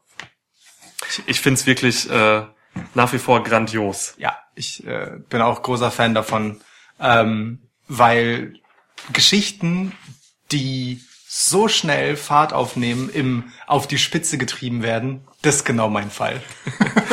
also es ist, also wirklich, wir sind ja wirklich schon auf einem Level von Übertreibung. Ähm, da kommst du normalerweise erst nach ein paar Monaten an, wenn du alles halbwegs irgendwie vernünftig erzählbare schon durchgenudelt hast. Aber nein, Daniel Bryan ist direkt ganz weit draußen. Super. Und es ist halt auch was Mutiges, was man da macht. So, ne? Ja, voll. Also ich finde das tatsächlich, gerade so in Sachen Wahrnehmung, wie nimmt man Daniel Bryan jetzt so wahr? Das finde ich echt hochinteressant und das, das hat sogar irgendwo wirklich politisches Potenzial. Einfach, weil, also ne, Daniel Bryan, man respektiert ihn ja, erstmal jeder respektiert Daniel Bryan für einfach das, was er ist, nämlich ein super einflussreicher, krasser Wrestler. So. Punkt. Und jetzt hat er dieses Gimmick, man weiß, dass er ähm, veganen Lebensstil hat, so. Ja. das ist bekannt seit Jahren. Und jetzt überspitzt er dieses, diese Sache einfach maßlos in einem Heel-Gimmick, so. Und dabei ist es ja eigentlich eine ernste Kiste. Also alles, was er sagt, das ist ja, hat ja Substanz. Das ist ja tatsächlich, äh, das ist ja auch real und wahr, was er da sagt. Ja, Zum Teil, klar. Ne? Also- Ähm, so, deswegen kann man ihn auch nicht mit Argumenten richtig kommen. Also seine Gegner, in diesem Fall ist es gerade AJ Styles, kann ihn argumentativ inhaltlich nicht so wirklich das Wasser reichen, weil was soll er denn sagen? Es stimmt halt eben so, was er sagt, ne? Es ist halt nicht so sonderlich geil, dass irgendwie Tiere sterben und so. so. Dann kannst du halt höchstens damit kommen, so, hey, ähm, Amerika so, ähm, wir sind frei und so, wir machen, ne, wir können alles machen, so, das ist ja auch cool. Aber im Prinzip kannst du ihm nicht so richtig kommen und er wird schon, und das ist mir gerade auch so mit Blick aufs Publikum aufgefallen, er wird auch so ein bisschen humoristisch momentan wahrgenommen. Also es gab so Signs wie Evil Vegan und so und ähm, es gab auch Lacher sogar. Und ähm, ich finde, ich ertappe mich auch dabei, wie ich es halt einfach wahnsinnig lustig finde gleichzeitig. Eben nicht albern so. Es ist kein Comedy-Gimmick so. Ja. Da geht's auch nicht hin. Aber es ist halt eben so, Daniel Bryan hat so ein bisschen die Rolle eines eines eines Hofnarren, so der der sich halt der sich halt ähm, über Dinge lustig machen kann, äh, der halt Dinge ansprechen kann, die man eigentlich vielleicht gar nicht so ansprechen kann, weil sie irgendwie das System äh, angehen so. Also wie so ein Ja. Hofner, der den der sich auch über den König lustig machen darf. Ja. So darf sich Daniel Bryan halt jetzt gerade über wirklich auch reale Dinge, über das Böse im System irgendwie so Den ähm, American. Way of Life. American so. Way of Life so. Also das prangert er ja auch direkt, ziemlich direkt immer wieder an, ne? voll. Das ja. ist schon ganz schön. Also wir haben hier äh, diese schöne Kombination. Einerseits ist es äh, ja tatsächlich, wie gesagt, ein Überspitzen des Daniel Bryan, wie Daniel Bryan eben auch im echten Leben ist. Also keine Ahnung, ob er ein absolut dogmatischer, belehrender ähm, Umweltaktivist ist im Privaten, aber zumindest sozusagen die Werte, für die er einsteht als Daniel Bryan der Champion, Ja. ähm, passen zu den Werten, die Bryan Danielson, der Privatmann, vertritt, so Ja. in seinem Lebensstil. Ähm, und auf der anderen Seite haben wir halt dieses, d- diese, äh, diesen schmalen Grad, auf dem er wirklich sehr elegant unterwegs ist, ähm, zwischen einem Überzeichnen, aber ohne eben ins Lächerliche abzurutschen. Ja. Ne? Also der, Ja. der, der Ernst, sozusagen, der inhaltliche Ernst bleibt halt die ganze Zeit gewahrt. Und ich glaube, Ja. das funktioniert nur, wenn man dieses Fingerspitzengefühl hat, weil man sich eben tatsächlich damit identifizieren kann, worüber man spricht. Das ist halt ein bisschen wie mit CM Punk damals. So, ähm, das, diese ganze Straight Edge Nummer ließ sich nur deshalb so grandios überzeichnen in dieses kultische, weil CM Punk eben weiß, wo er herkommt und welche, wel- welche Elemente eben das Zentrale sind und das Wichtige und woran man halt festhalten muss, damit es ernst zu nehmen bleibt irgendwie und nicht nur eine Lachnummer. Ja. Damit es diesen unangenehmen Beigeschmack eben beim Publikum behält, ne? Weil er hält dir ja ein Stück weit einfach den Spiegel vor und hat irgendwie recht damit. Das Einzige, was es für dich erträglich macht, ist, dass er übertreibt. Ja, genau. Und er wird auch, was ich auch interessant finde, global, glaube ich, auch echt unterschiedlich wahrgenommen, so ein bisschen so, ne? Weil wir gucken aus einer deutschen Perspektive raus, wo auch so solche Punkte wie irgendwie Nachhaltigkeit und so einfach äh, einen gewissen Stellenwert haben. So in den USA, die sind da, die USA sind sehr besonders, so, weil da auch so einfach in Sachen politischer Bildung so mit Blick auf Nachhaltigkeit einfach nicht noch nicht viel ist so. Also die sind tatsächlich hinterher so was das angeht so. Das geht einfach schleppend voran. Du hast halt so Enklaven der Nachhaltigkeit oder so in irgendwelchen Großstädten so ne? Ja. San Francisco oder Seattle oder sowas. Ja. da hast du dann halt ähm, diese diese Diskussion auch einfach, die aber in vielen Teilen auch einfach gar nicht so richtig da ist. Und dann kommt so jemand mit einem Daniel Bryan Gimmick jetzt oder einfach Leute, die halt eben auf Nachhaltigkeit setzen oder so, kommen dann halt irgendwie wie wie Hippies rüber so einfach irgendwie, also ne jetzt im negativ konnotierten Sinne so. Äh, das ist halt heftig so. Äh, deswegen wahnsinnig interessant, wie das halt auch dann in den verschiedenen Teilen der Welt, glaube ich, so gesehen wird, so ein Gimmick. Aber Also- es ist geil, weil äh, dadurch über das Thema geredet wird in einer Wrestling-Show. Und das ist, Ja. das ist schon geil. Das ist, Ja. das ist schon eine gute Sache. In einer Wrestling-Show, die halt fest in den Händen einer traditionell republikanischen Familie äh, liegt. So, das darf man Ja. auch nicht vergessen. So, also Linda McMahon ist einfach republikanische Politikerin. Ja. So. Und da ist es schon ganz geil, dass jemand wie Daniel Bryan einfach existieren kann. existieren kann. Ja, eben noch als Heel gerade mit dem Gimmick. Wer weiß, ey, was daraus noch wird. Also, ne, er ist jetzt weiterhin Champion so. Ja. Er wird den Titel auch definitiv mit nach WrestleMania nehmen. Da lege ich mich jetzt schon mal fest, auch wenn Ja. die Elimination Chamber noch kommt. Definitiv, da bin ich auch dabei, ja. So, er muss den Titel mitnehmen. Das hat er verdient. Ja. Der Titel muss auch eine ganze Weile eben einfach diese Gestalt behalten. So. du? Ne, also, Ja. ja. Also du meinst jetzt den, den neuen Titel einfach. Ja, nur ja. Das, ja. voll. Großartig. Ja. Sehr genau. herrliche Nummer. Sehr herrliche Nummer. Jo, Gut. machen wir weiter, oder? Wir haben ganz lange über Daniel Bryan geredet. Das gerade. Match war ja auch lang. Ja, stimmt. ähm, ganz kurz noch, wie findest du die Sache mit Rowan, dass er jetzt Gefolgschaft hat, wie ich es vorausgesehen habe? Ähm, ähm, ich find's gut. Ich find's gut, weil ähm, es nur sinnvoll ist, dass Daniel Bryan Anhänger findet. Das muss ein Stück weit die Geschichte sein. Ähm, weil, also zu Beginn fand ich es gut, dass er erst einmal ähm, seinen Wrestling-Stil entsprechend dem Heel-Turn angepasst hat. Ja, so, also ähm, es gibt ihm ja einfach gewisse Freiheiten, die er als Face nicht hat auf eine Art ähm, und fügt dadurch seiner Darstellung im Ring einfach nochmal was dazu, befreit ihn gleichzeitig halt auch davon, äh, die ganz, ganz miesen asozialen Bumps von Brock Lesnar und so weiter nehmen zu müssen, Ja. die er sich paar Wochen vorher halt noch reingetan hat, ein letztes Mal. Oh Gott, ja. Ähm, das ist halt ganz gut so, das hält Daniel Bryan etwas länger am Leben. so. ja, und- ja, es ist so. Und ähm, diese äh, Gefolgschaft bringt einfach nochmal eine gewisse Sicherheit sozusagen rein, weil du immer einen Ausweg hast, ohne dass du einen Face dafür zerstören musst und Daniel Bryan kann trotzdem den Titel weiter halten. So, also es ist nicht immer, du verlierst gegen Daniel Bryan, der halt einfach trotzdem ein relativ kleiner, nicht besonders kräftiger Champ ist. Und da braucht es dieses Element ein bisschen, ähm, damit Faces eben, wie gesagt, nicht literally daran verlieren an Status, wenn sie gegen Daniel Bryan verlieren. Das schafft einfach nochmal ein bisschen äh, Möglichkeiten hier zu arbeiten und ähm, ja, wie gesagt, rein inhaltlich macht es halt Sinn, dass Daniel Bryan einen Anhänger findet Ja. und ich könnte mir ganz gut vorstellen, dass es auch nicht der letzte bleibt. So, dass man auch immer wieder vielleicht mit wechselnden äh, Luke arbeitet Harper, Luke Harper. mit Darstellern arbeitet, ähm, äh, die dann vielleicht auch Non-Wrestler sind. Also dass, dass er so langsam aber sicher eben eine Gefolgschaft findet und das Ganze so ein, so ein, so ein Movement-Charakter bekommt, weil das auch inhaltlich natürlich Sinn macht im Rahmen der Agenda, die Daniel Bryan da letztendlich hat. Ja. So. Also es ist insofern eine ganz gute, natürliche Entwicklung, die aus jeder Perspektive eigentlich Sinn macht. Und ich finde es ganz geil, dass es Rowan ist. Weil Rowan eben A, einfach ein bisschen danach aussieht. War Flanellhemd angezogen jetzt so, ne? Und jetzt ist er das, ja. ähm, und B, ähm, halt das Gegenstück einfach zu, äh, zu Daniel Bryan, ne? Also ein, einfach ein klassisches Ja. Powerhouse. Ja. So, und genau das, was er dann letztendlich braucht. Ich stimme dir zu, ich sehe es auch so. Und, das, ja. und, ähm, eine Karte, die man bis jetzt nicht so gespielt hat, aber wobei Brian es kurz gesagt hat, dass äh, ähm, Rowan ja auch ein Intellektueller sei. Wenn wir ein bisschen weiter zurück in der Vergangenheit gucken, Ja. dann wurde Rowan ja tatsächlich eine Zeit lang auch äh, als so intellektuell besonders begabt äh, dargestellt. Ja, der hat ein K-Fape-IQ von irgendwie, ne, äh, weiß ich nicht, ganz hoch. Genau. Hochintelligent genau. soll er sein, ja. Deswegen ist es halt schon ein bisschen witzig. So. Also ja, äh, Ja. insofern großartige Auswahl de, des Personals, als auch großartige Entwicklung der Storyline. Wir werden, glaube ich, noch echt viel Spaß mit Daniel Bryan haben. Und wie gesagt, unter der Hand hat das eine gewisse Schlagkraft, die, äh, die ist, die ist geil. ja. Kommen wir von Flanellhemden zu Lederjacken. Wow. Wow. Finn Balor. Finn Balor.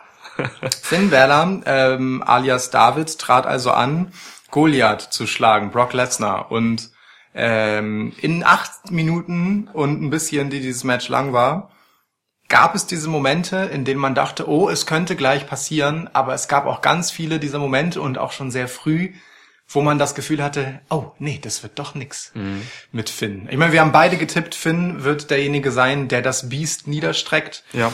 Vor allem bezogen auf eine Promo, die äh, Vince McMahon in der Woche davor gehalten hat, in dem er im Prinzip in der er im Prinzip keinen anderen Ausweg offen gelassen hat, als dass Finn Balor gewinnen muss, weil ansonsten halt ein Stück weit äh, der der der Traum vieler nicht physisch absurd übertrieben aufgestellter Menschen irgendetwas in der Welt bewegen zu können, Ja. zerbricht.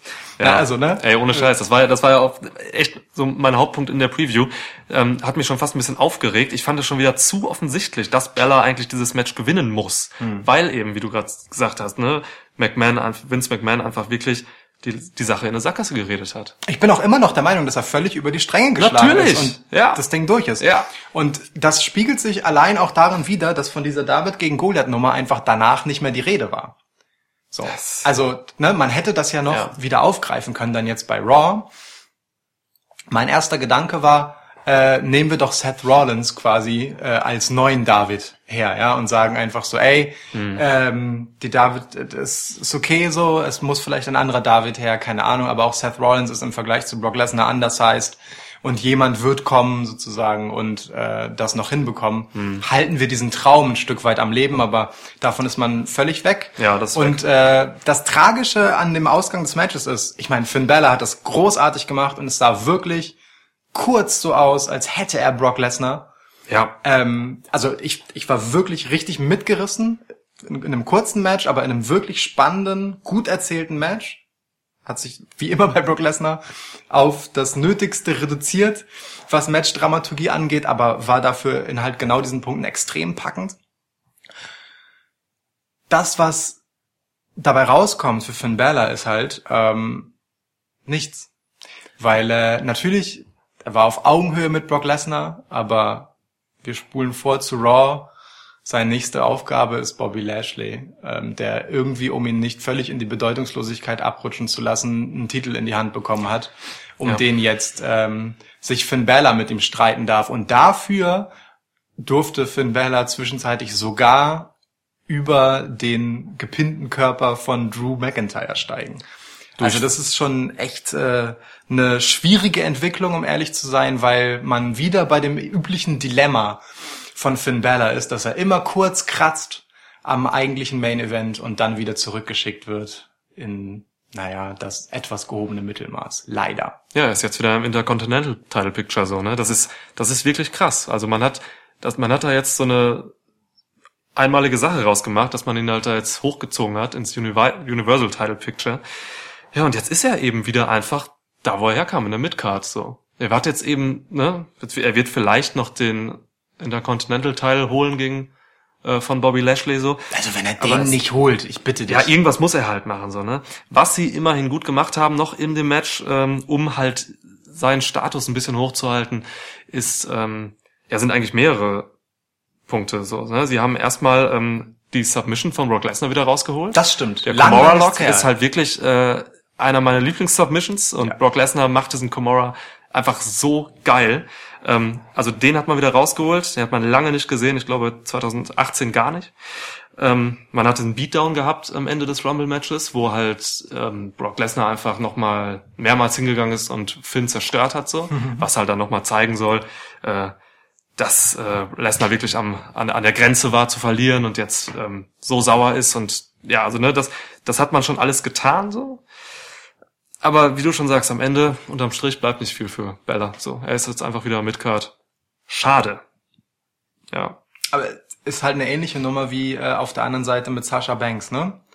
Ähm, auch die ist dann halt nach dieser zwischenzeitigen Episode ähm, einfach zurück bei einem weniger bedeutenden Titel, vermutlich, nämlich dem Ja. Women's Tag Team Title. Und das ist ein bisschen das äh, schwere Los, dass dann halt diese extrem talentierten Worker ähm, wie Finn Balor und Sasha Banks manchmal dann doch haben, dass sie äh, als Sprungbrett für andere dienen dürfen, um, um diese weiterhin äh, oben zu halten Ja. und selbst nicht so wahnsinnig viel davon abbekommen.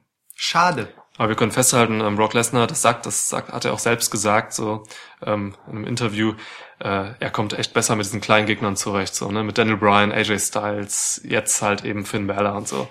Äh, die Matches kommen auch einfach besser rüber als Ja, klar. gegen Reigns, Strowman und andere Kolosse. So. Ja, da ist auch dieses Moment von, von, boah, der kann den ja echt schlagen, nochmal ein ja. ganz anderes, als wenn das halt jemand ist, der ungefähr das, die gleiche Größe hat. so ist es. Gut, Ja, dann ist es jetzt das zu. WrestleMania äh, Rollins gegen Lesnar. Ja, denn im Royal Rumble Match der Herren, das äh, gute, eine gute Viertelstunde kürzer war als das der Damen. Viertelstunde kürzer, echt? Ja, Krass. ich finde auch gefühlt. Okay. Ähm, da ging Seth Rollins siegreich hervor. Und äh, hat dir denn das Herren Royal Rumble Match besser gefallen als das der Damen? Viel besser. Ja, also es war wirklich, es, es war schon echt deutlich besser als das Women's Rumble Match. So, es gab nicht so viele Fehler. Es, ähm, es gab mehr In-Ring Storytelling. So, ähm, es gab ebenfalls, da nehmen sich die Matches nicht viel frisches Blut. So, gerade aus NXT auch. Pete Dunne, du hast ihn richtig vorausgesagt, kam Ja. rein. Johnny Gargano, Alistair Black kam rein. Dafür keine alten Hasen außer einer. so Gleich zu Beginn, ja. gleich zu Beginn. Also er eröffnet hat erstmal Elias mit einer Performance. So, ne? Äh, die auch echt lang ging. Also das ganze Segment mit Elias ging erstaunlich lang. Ja. So. ja, und dann kam der einzige alte Hase, vielleicht noch Kurt Angle könnte man nachher noch als alten Hasen bezeichnen. So. Aber der ist ja wenigstens eigentlich auch Er ist noch dabei im Teil des Roster. aktiven Rosters. ja. Aber Jeff Jarrett ist es eben nicht. Nein. Und Jeff Jarrett kam als Zweiter raus in seinem Outfit von 1997. Ah. Du warst Er ging dann auch sehr schnell wieder. Muss man Er ging dazu auch schnell sagen, wieder. Ne? Du warst hellauf begeistert. Ich war hellauf begeistert, finde ich super, ja. Ähm, das ist äh, tatsächlich so eine Krankheit, die dieses Royal Rumble Match für mich hatte. Mm, klar, es ist jetzt nur der eine alte Hase gewesen, aber es gab so einige Auftritte, wo man einfach ähm, Royal Rumble Spots verschwendet hat, anstatt sie Leuten zu geben, die etwas davon haben. Also während wir beim Women's Royal Rumble Match, klar, viel frisches Blut, viel Unerfahrenheit auch, trotzdem eine gewisse Parität hatten und äh, es nicht einfach so Leute gab, bei denen man sich dachte, der kommt jetzt rein und ist einfach nur Kanonenfutter für irgendeine Elimination, gab es das ähm, beim Herren Royal Rumble gleich mehrfach. Also ähm, äh, Xavier Woods zum Beispiel war im Prinzip draußen, bevor er drin war. No Way Jose, dasselbe. Äh, Titus war auch wieder nur für eine Lachnummer drin. Also nach der Lachnummer vom Ja. letzten Mal hat man den Witz nochmal gemacht quasi, indem man den Witz diesmal nicht macht, aber er trotzdem super schnell rausfliegt. Titus O'Neill ist beim Greatest Royal Rumble nämlich gestürzt beim Einlaufen und landete unter dem Ring. Korrekt. ja. Ähm, und äh, auch Lashley und Jinder Mahal zum Beispiel waren jeweils unter eine Minute drin. So, dann hat man Jeff Jarrett, der super kurz drin war. Ja. Da hast du sechs Spots im Prinzip an Leute verschwendet, äh, wo man halt auch jemanden damit hätte belohnen können. Ich meine, wir haben ja äh, in unserer Preview-Show über diverse Namen noch äh, ja nachgedacht. Beispiel alle von mir, denn keiner meiner Tipps kam. Das stimmt, ja.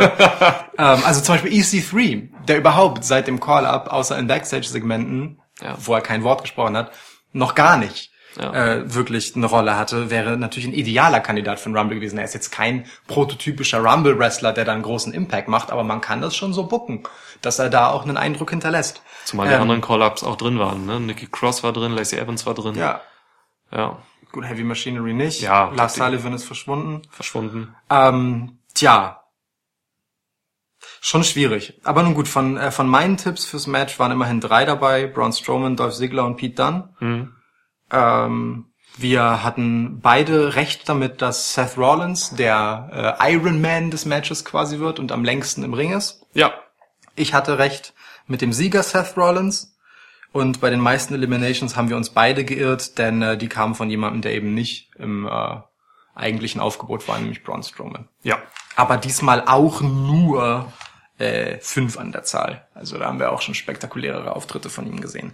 Generell wurde da gar nicht so viel Augenmerk drauf gelegt, bei beiden Rumbles nicht, ne? Dass jetzt irgendwer durch viel Eliminations da großartig ähm, sich hervortun soll als Übermacht, sondern beide Royal Rumbles waren von ihrer Story her schon echt darauf zugeschnitten, ja, Leute am Ende zu belohnen, die sehr lange schon solide und anständige Arbeit machen, nämlich einmal Becky Lynch und einmal Seth Rollins, der hier halt eine ganze Weile gearbeitet hat, eine gute Dreiviertelstunde und dann am Ende siegreich, äh, ja, aus dem Match ging. Ein bisschen mit der gleichen Nummer wie Becky.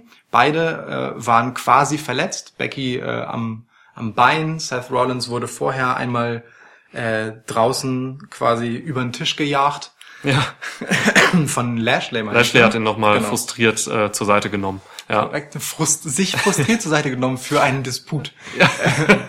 Und ähm, naja, aber Seth kam dann auch trotzdem zurück ins Match, also ein bisschen das gleiche Motiv und ging siegreich daraus hervor. ja aber nochmal, um aufs Match zurückzukommen. Ja. Es gab, es gab für mich so ein paar Highlights in dem Match. Ähm, eins davon war Andrade. Andrade hat echt äh, ein, ein gutes Match gemacht. Andrade macht generell in den letzten Wochen einfach Highlight nach Highlight. Er macht super viel richtig. Also die Fehde mit Rey Mysterio ist, ist, ist Wahnsinn. Die, die haben Matches rausgehauen bei SmackDown, die einfach sensationell waren. Die wiederum Pay-Per-View würdig waren. Pay-per-view die, die einfach locker Matches. in einem NXT Pay-Per-View laufen können Ja. und nicht untergehen würden. Ne? Voll. Auf jeden wow. Fall. Aber untergehen. Andrade, ich weiß nicht, ist dir aufgefallen, diese Powerbomb von Andrade gegen Ray im Rumble-Match? Also, ja. Er hat ihn zerstört. Äh, das war, also, ne, normale Powerbomb eigentlich, Andrade gegen Ray. Und äh, sie war leider in der Ecke des Rings und da ist es sehr hart, weil dort weniger gefedert wird. Ja, klar. Und ähm, Andrade, die Kamera war gerade unglücklicherweise so positioniert, dass man genau sah, dass Andrade zu und sofort gefragt hat, ob alles in Ordnung ist, so hat sich oder entschuldigt hat. So äh, sehr hart. so, ähm, ja, weiter. Also ich fand die NXT Call, äh, hätte ich fast gesagt, die NXT ähm, Entrance ziemlich geil. Pete Dunne durfte Finger brechen. Ähm, Pete Dunne hat generell viel Zeit vor der Kamera prominent verbracht in dem Match. Das Ja. finde ich stark. Es war gute Werbung auch hier wieder für NXT. voll UK. gut. Alistair Black auch ähm, hat eine super, äh, hat ein paar super Aktionen gemacht. Eliminations auch. Ähm, ja, Johnny Gargano. Ähm, Unter anderem Alistair Black hat Dean Ambrose eliminiert. oh ja, stimmt. Ja, also- ja, ja, das ist schon eine gute Nummer. Boah, äh, The King Jerry ähm, hat ja kommentiert dieses Match, mitkommentiert. Leider. Ich hatte das schon wieder verdrängt. Oh. Warum sprichst du das an? weil er, weil er so einen dummen Kommentar gemacht hat, irgendwas mit, äh, guck mal, äh, Corey, äh, Alistair Black ist auch tätowiert, er sieht aus wie du. Mhm. Ich finde auch die Alter Ähnlichkeit ey. zwischen Corey Grace und Alistair Black frappierend. ja, super. Ja. So wie zwischen ähm, Jerry the King Lawler und Jeff Jarrett. Beide sind ja alt. Beide sind alt, genau, identische Personen. Ne? Ähm, was wollte ich sagen? Gargano. Ähm, Johnny Gargano ist ich, einerseits finde ich es cool, dass er in einem Match war, so, weil er halt äh, damit ein bisschen belohnt wurde für einfach eine super Leistung. Er ist ein absoluter Mainplayer bei NXT. Leider sehe ich, ist er so ein Typ, der irgendwie nicht für so ein Rumble-Match gemacht ist, weil er er konnte da wenig von seinem Charakter zeigen so in dem Match. Und ähm, Johnny ohne Charakter so, das das das passt mir nicht. Also den Na, würde ich wobei- mehr in so Einzelmatches sehen. Ja, wobei äh, ehrlicherweise hatten wir einen Johnny ohne Charakter ja die längste Zeit bei NXT, wenn man ehrlich ist, bevor er dann jetzt zu Also du meinst den Babyface Smiley einfach, okay. genau. So, und ja, ja, nur seit einem Jahr ist er das halt eben nicht mehr so. Und, An, äh, an den hat er jetzt aber ein bisschen erinnert, weil er halt einfach da war für hier und da ein paar Spots. Also ich will ihn jetzt gar nicht darauf reduzieren, dass äh, Johnny Gargano nur für hier und da ein paar Spots gut ist. Aber so in dem Royal Rumble hatte er eigentlich nicht viel mehr Bedeutung als das. ja, Vor allem gegenüber einem Pete Dunne, wie gesagt, zum Beispiel. der komplett in halt, seinem Charakter war, ja. der erstens in seinem Charakter war, der auch deutlich zutage trat. Ja.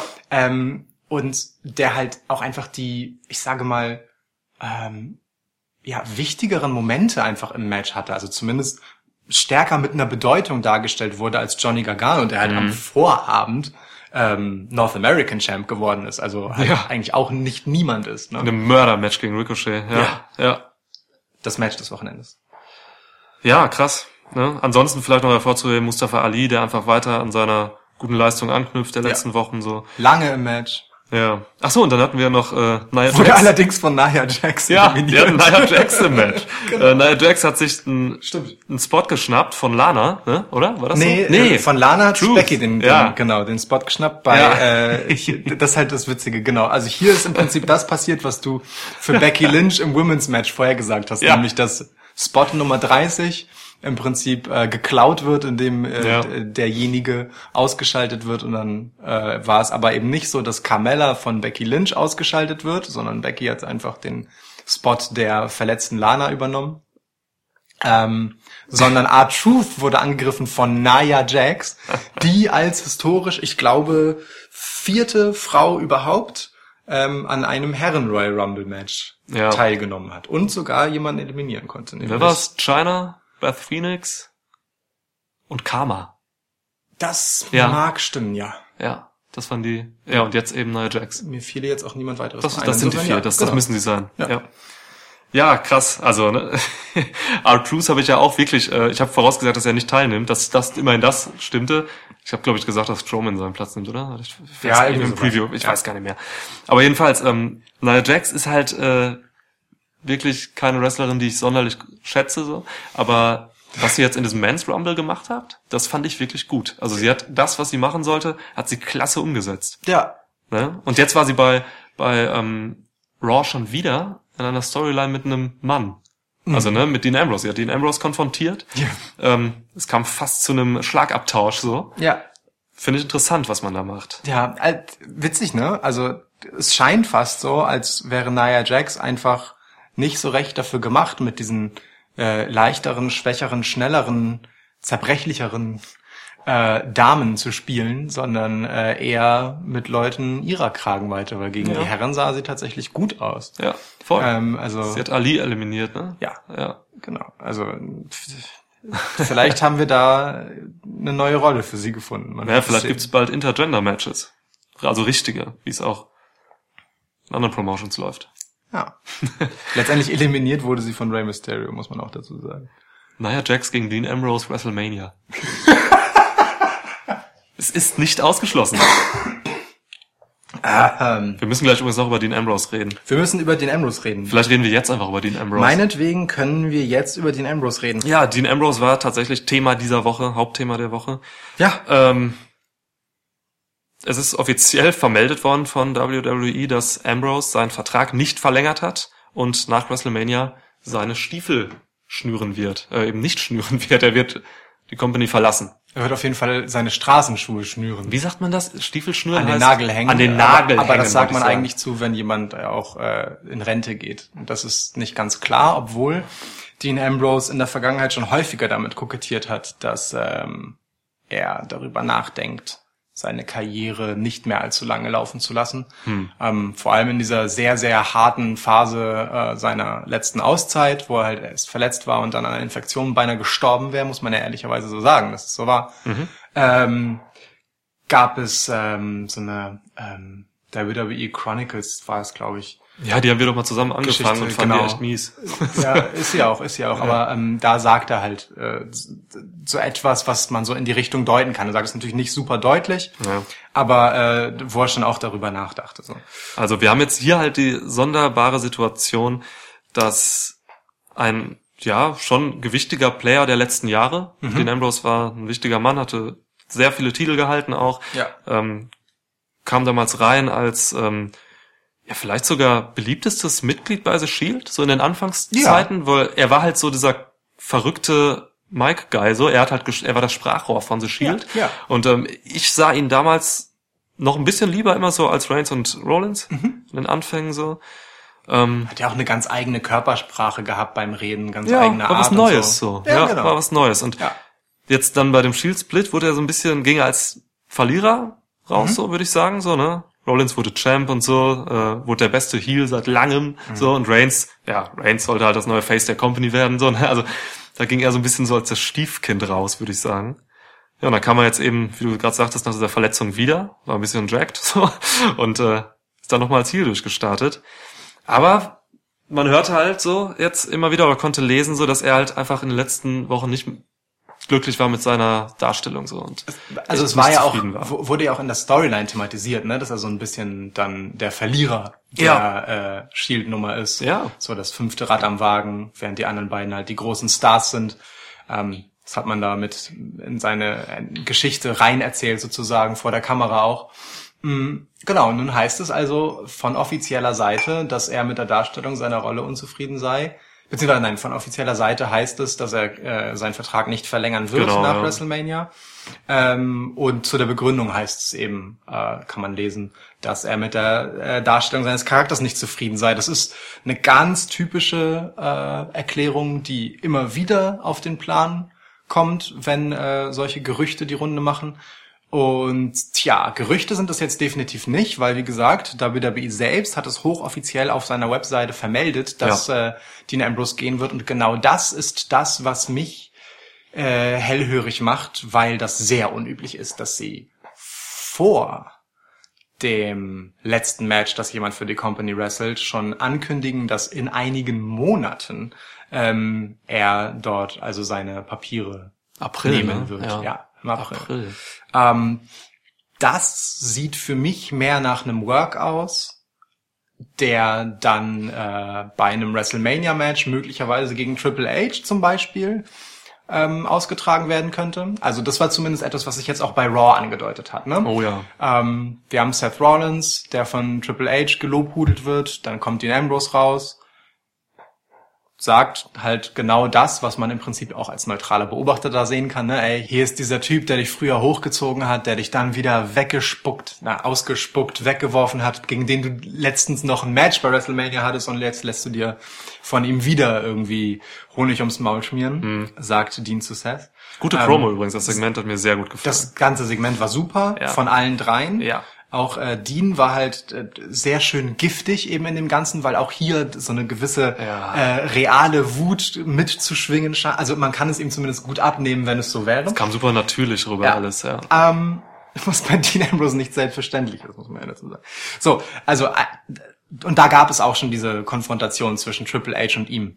Und ähm, nun ist Triple H ja auch tatsächlich in einer hohen Funktion bei WWE tätig. Und man könnte diese ganze Nummer von Dean hat keinen Bock mehr auf den Laden ähm, in so eine Storyline mit den beiden packen und bis WrestleMania schleppen. Wie die aussehen kann, das sei dahingestellt. Es wäre auf jeden Fall eine durchaus prominente Rolle für Dean Ambrose, weil man, weil er dann halt die Person ist, mit der man äh, gerade zu WrestleMania ähm, halt mal so eine Storyline versucht, die auch außerhalb des klassischen Kayfabe-Wrestling-Rahmens funktioniert, ja, und halt so über Pressemitteilungen ja auch jetzt miterzählt wird.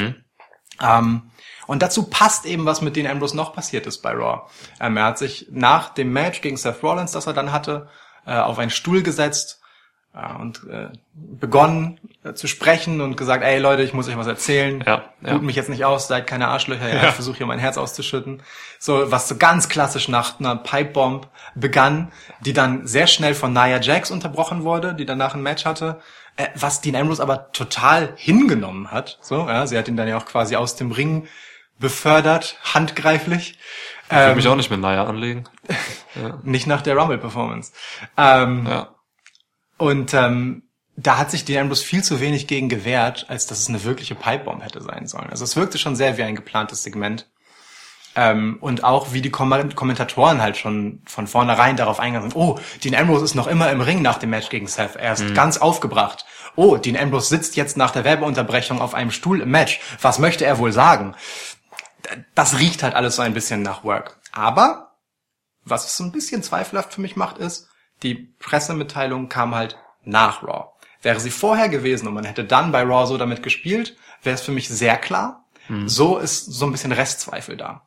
Aber ich finde, es ist eine schöne Möglichkeit, ähm, mit einem Narrativ zu spielen, das halt super, super viel da draußen ist, nämlich dem von AEW, ähm, also All Elite Wrestling, ähm, wo jetzt halt natürlich reihenweise danach gerufen wird, dass äh, WWE-Wrestler, die mit der Art, wie sie eingesetzt werden, nicht zufrieden sind, eben äh, nach ihren Papieren fragen, um bei All Elite Wrestling hochdotierte Verträge zu unterschreiben.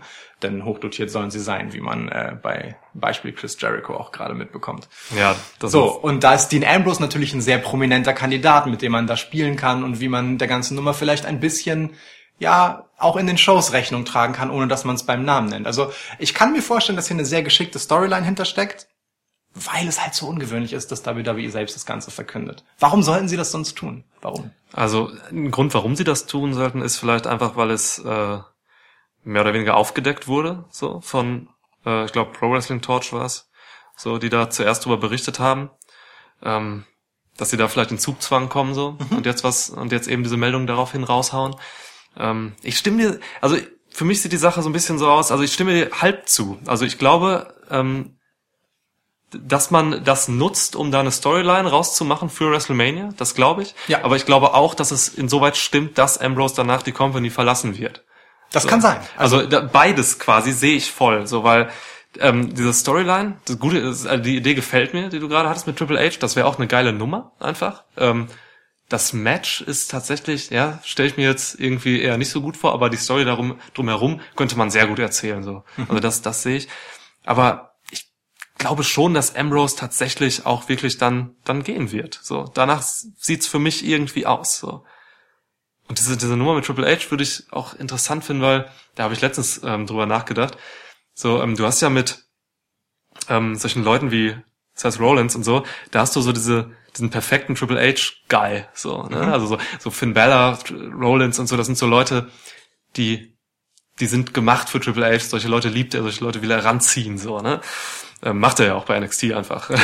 und äh, gut, Rollins ist dann wahrscheinlich auch noch zusätzlich ein Vince Guy, so. Also Rollins ist einfach everybody's darling, so. Deswegen ist er auch heute da, wo er ist. Aber erst seit Ähm, Rollins ein paar Kilo draufgepackt hat. Bei Dean ist es irgendwie eher so, Dean Ambrose passt irgendwie weder zu Vince McMahon noch zu Triple H, so. Das ist alles so ein bisschen, er hat nie so den, den, den, den Brass Ring gegriffen irgendwie. Ähm, und vielleicht auch eben, weil er irgendwie nicht die Gelegenheit dazu bekam, auch so, wie Becky Lynch jetzt sie zufällig bekommen hat, so.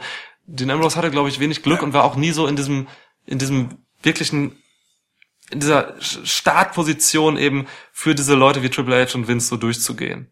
So. Und also ich glaube einfach der Geschichte, dass er wirklich einfach unglücklich ist mit seiner kreativen Darstellung. So. Und Dean Ambrose ka- kam halt eigentlich damals auch aus einer sehr, sehr kreativen Ecke. Der war bei, ähm, ich weiß gar nicht, äh, wie ist die Promotion? CZW oder so, ne, ähm, wo er so aus der Hardcore-Ecke kam und so und äh, mit sehr viel Impact dann zu NXT ging und äh, auch einfach so der beliebte harte Indie-Typ war. Aber irgendwie Dean Ambrose, ich glaube, weiß nicht, vielleicht passte er nie so richtig hundertprozentig zu WWE. Ja, da würde ich sogar zustimmen. Auf jeden Ja, Fall, ja. Irgendwie und es, es, es, ich glaube, er hat alles erreicht da, was er so mit sich erreichen kann Mhm. irgendwie und deswegen denke ich schon jetzt klar, es ist immer einfach ähm, All Elite Wrestling jetzt so reinzubringen so, ne? Es ist einfach gerade immer diese über alles schwebende Gefahr für WWE so eben, weil da auch also ne, es ist bis jetzt ähm, ist noch niemand von WWE dorthin gegangen oder so, da hat das angekündigt oder sonst was. Aber man vermutet immer, dass irgendwas kommt. Man hat The Revival da ins Spiel gebracht und so. Und jetzt den Ambrose natürlich. jetzt. Itami könnte da hingehen. So, ne, das, es schwebt jetzt halt da einfach und das macht es einfach brisanter. Deswegen, also super spannend.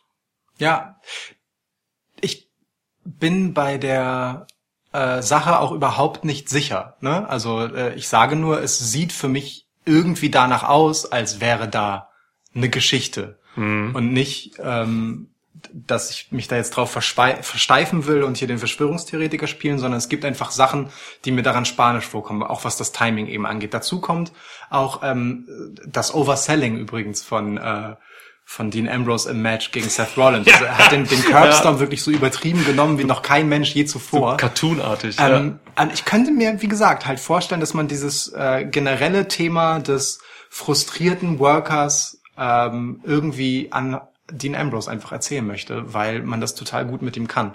Was man dann danach mit ihm machen sollte und warum es irgendwie Sinn machen könnte, dass es danach eine Position für ihn gibt, äh, um seinen Vertrag zu verlängern, das sei mal dahingestellt. Ne? Weil ich sehe, tu mich auch schwer damit, eine Rolle für Dean Ambrose zu sehen, dauerhaft. Aber das steht halt auf einem anderen Blatt. Ähm, die interessante Frage ist halt, wenn es diese über, also wenn es wirklich eine Storyline ist, die von vornherein auch so gedacht war und man ist sich übereingekommen, trotz des Angebots, das Dean Ambrose ausgeschlagen hat. Ich meine, wir reden hier halt von ähm, einem Millionen Dollar Jahresgehalt, das er fest gehabt hätte. und der verdient seit Jahren schon super gut. Er ist in den Top Ten Verdienern. Genau, Ja. also angeblich äh, gab es da schon einen ganz guten Vertrag, auch einen langjährigen. ja, am Geld liegt's nicht. Ja. Ähm, dann kann ich mir halt ehrlich gesagt besser vorstellen, dass Dean Ambrose danach auch einfach mit dem Wrestling für sich abschließt, als dass er nochmal woanders hingeht und es da Mhm. versucht. Aber das gefällt mir ganz gut, was du gerade sagtest mit dieser, dass man jetzt an Dean Ambrose diese frustrierte Wrestler-Geschichte aufgreift, weil es ja einfach immer einfach auch mediales Thema ist, spätestens seit All Elite Wrestling jetzt Genau. auf der Matte Ja, steht. ja, Das genau. stimmt, ja. Seit Also, dass man da jetzt irgendwie einfach auf einem kreativen Weg versucht gegenzusteuern oder halt irgendwie das Thema generell zu behandeln, so. Ja, Ja. das heißt, dass es halt nicht heißt, man macht nichts. Also natürlich im, im Hintergrund tut man ja sowieso etwas. äh, indem man reihenweise Leuten langjährige Verträge anbietet und Gehaltserhöhungen etc. Ja. pp. Man spricht, man munkelt sogar, dass einfach Verträge verdoppelt werden. Mhm. So, jetzt also die Gehälter meine ich. Aber ich meine, demnächst gibt's ja auch sehr viel mehr Geld, wenn äh, dann die Kohle von Fox als Fox, neuen ja. Fernsehsender reinkommt. Ja. Ähm, äh, wie gesagt, hier steckt eine Menge Potenziale hinter, äh, wenn dem denn so sein sollte. Ich bin sehr gespannt, weil wir alle werden nicht die Möglichkeit haben zu beurteilen, was wahr ist, weil es ein Henne-Ei-Problem ist. Ne? Also am Anfang wird halt immer stehen, naja, es gab die Nachricht von Dean Ambrose und es gab dieses Verhalten bei Raw und es fing ungefähr, fiel ungefähr zeitlich zusammen Ja. und man weiß halt nicht, was Ja, kam zuerst. Ja. So, war es zuerst ein Work oder war es zuerst eine reale Geschichte, wenn es denn darin mündet, dass den Ambrose tatsächlich geht? Super interessant auf jeden Fall. Super interessante Entwicklung und äh, ja, also wenn man ehrlich ist, ähm, gut für Dean, weil es halt eine interessante Geschichte für ihn ist und die hatte er halt seit einer ganzen Weile nicht. Sein Heel-Turn war dann halt, also war interessant, fand ich, in seinen Ansätzen, aber wurde gleichzeitig bei SmackDown besser von Daniel Bryan gemacht. Das habe ich schon letzte Woche etwas ausführlicher im äh, Preview-Podcast gesagt. Ja. Ähm, tja, schauen wir mal. Ambrose Schauen ist für mich so ein, so ein Typ, der würde zu Impact passen. Impact Wrestling. Ich weiß, also Ambrose, ich weiß nicht, ja. Ich, ähm, Er könnte, er könnte sich, ähm, Ambrose kommt übrigens aus Ohio. Ja. Er könnte sich äh, OVE, Ohio versus Everything an. Everybody, Everything, Everybody, weiß ich gar nicht, äh, anschließen. Wer weiß. Stable. Aber ja, ja, ich sehe Dean Ambrose ehrlicherweise äh, eher in einer Manager, Kommentatoren, irgendwie sowas Rolle als in einer Wrestler-Rolle. Ich habe schon seit einer Weile das Gefühl, dass Dean Ambrose und Wrestling ähm, gerade irgendwie schwierig ist. So, weil er halt auch im Gegensatz zu Becky, die du vorhin so ein bisschen mit ihm verglichen hast, ähm, einfach nicht der Typ ist, der sich durch seine Arbeitsmoral hervorgetan hat, weil er immer wieder abgeliefert hat im Ring, sondern im Gegenteil. Ne? Da hat er halt äh, im Prinzip äh, sein Herz ein Stück weit immer auf die Matte gelegt ähm, in, in seinem Verhalten äh, und wie er Matches geworkt hat. Und Ja. ich äh, sehe da halt ehrlich gesagt nicht mehr so die Leidenschaft ähm, brodeln und ich glaube, diese, ja, dieses fast gestorben sein hat dann möglicherweise auch etwas mit ihm gemacht, was seine Beziehung zu Wrestling angeht. ey, ich wäre ich wär cool damit, so, weil ich will ihn halt im Ring auch einfach nicht mehr sehen, so er hat. Weißt du, niemand löst Phasen zwischen den Moves schlechter als Dean Ambrose. Ja, Niemand ähm, macht schlechtere Rest-Holds als Dean Ambrose. Ja. Seine Mimik ist fürchterlich, wenn er Submissions ausführt oder so. Wenige machen Oh, grauenhaft. so, so, so schlechte Punches wie Dean Ambrose. Ja, so sloppy alles und so. Also äh, hm. Nun ja. Ja. Also gar nicht au- auf ihm rumhacken wollend, aber ähm, es ja. ja. Also Schön, das- dass wieder über dich geredet wird, Dean. So, Genau. Also Schön, ich, dass ich, wenn der Schwitzkasten über dich redet, weil, dann kann es ja, nur ich gut sein. wün, wünsch dem Mann ja wirklich nichts Schlechtes. Ja. Ähm, wenn es eine Story ist und eine ist, die, die ganze mediale Story, die daraus jetzt ist, verleiht einfach Dean Ambrose und seiner Position, seiner Person einfach eine Bedeutung, die er zuletzt als Wrestler einfach nicht mehr hatte. ja. Und das ist halt schon eine gute Sache für ihn, weil er ansonsten, das muss er sich halt irgendwie vorwerfen lassen, eine etwas durchwachsene Karriere vorzuweisen hat, an der er ein gutes Stück auch einfach ein bisschen selber schuld ist durch seine Performances. Ja. Aber ein Stück weit eben auch einfach zur falschen Zeitpunkt an den richtigen Momenten anderer war und nicht seiner eigenen. Ja, korrekt. Stimmt. Ja. Genau. Puh, jetzt haben wir ausführlich über die. Oh, lange über Ambrose geredet, mein Gott. Ja. Vorher haben wir in den vorherigen Episoden haben wir aber immer nur über Ambrose hergezogen eigentlich. So, jetzt haben wir uns mal ein bisschen Ja, mehr zur Brust genommen. Vielleicht auch ein bisschen objektiver jetzt. gut Ja. möglich. Okay.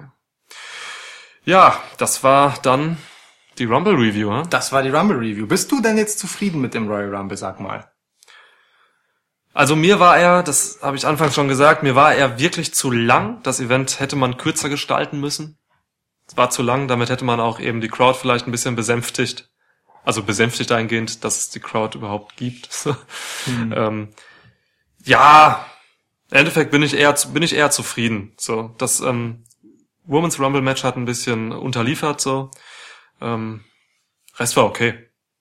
Ja, war ich zufrieden. Also aus meiner Sicht so insgesamt gesprochen für das Royal Rumble Event völlig richtige Sieger, weil ähm, bei beiden, sowohl bei Becky als auch bei Seth Rollins, wir hier äh, einfach dieses Moment haben, wo zwei, die eigentlich für diese Rolle nicht bestimmt waren, das Schicksal von WWE in die Hand gegeben wird, so, weil bei den Herren sollte es eigentlich Roman Reigns sein, man hat es zwischendurch statt an seiner Stadt, nachdem der seine Leukämieerkrankung äh, öffentlich gemacht hat, bisschen mit Braun Strowman versucht und kam dann doch zur Vernunft und hat äh, nun Seth Rollins auserkoren als denjenigen, der wahrscheinlich bei WrestleMania dann ähm, Brock Lesnar entthronen darf, vielleicht, Fragezeichen.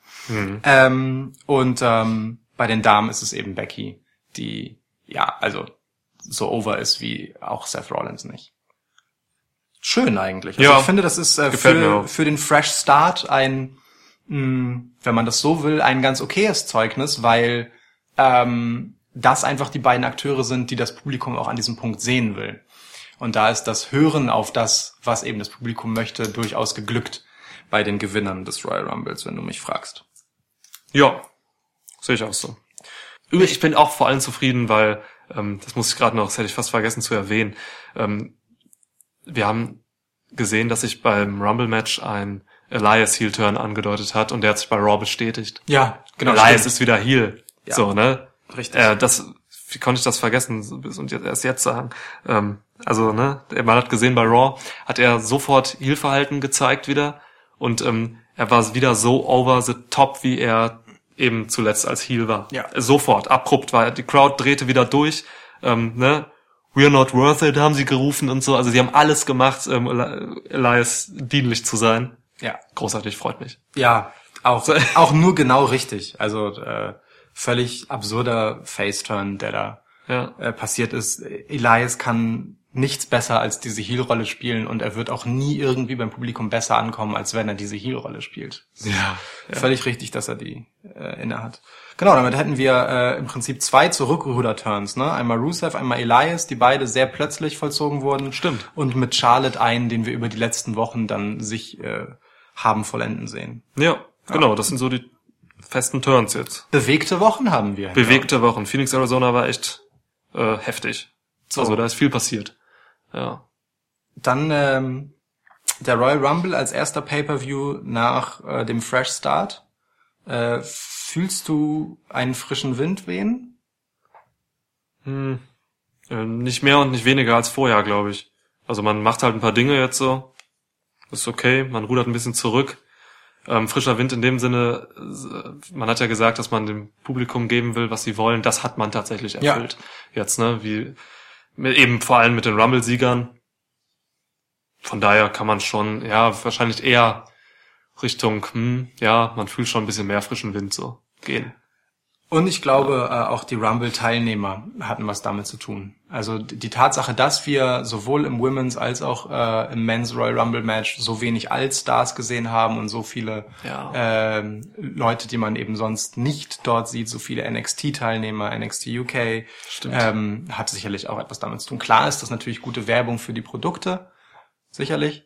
Ähm, aber das wurde jetzt auch nicht so prominent gemacht, dass es irgendwie äh, Ja. den Beigeschmack einer Werbesendung für NXT und NXT UK hatte und 205 Live, sondern ähm, dass man hier einfach die Leute gezeigt hat, die in den anderen Shows gute Arbeit machen ähm, und nochmal honorieren möchte, weil es ja auch durchweg Leute waren, die ähm, dort auch vom Publikum entsprechend äh, hoch angesehen sind. Ja, unterschreibe ich.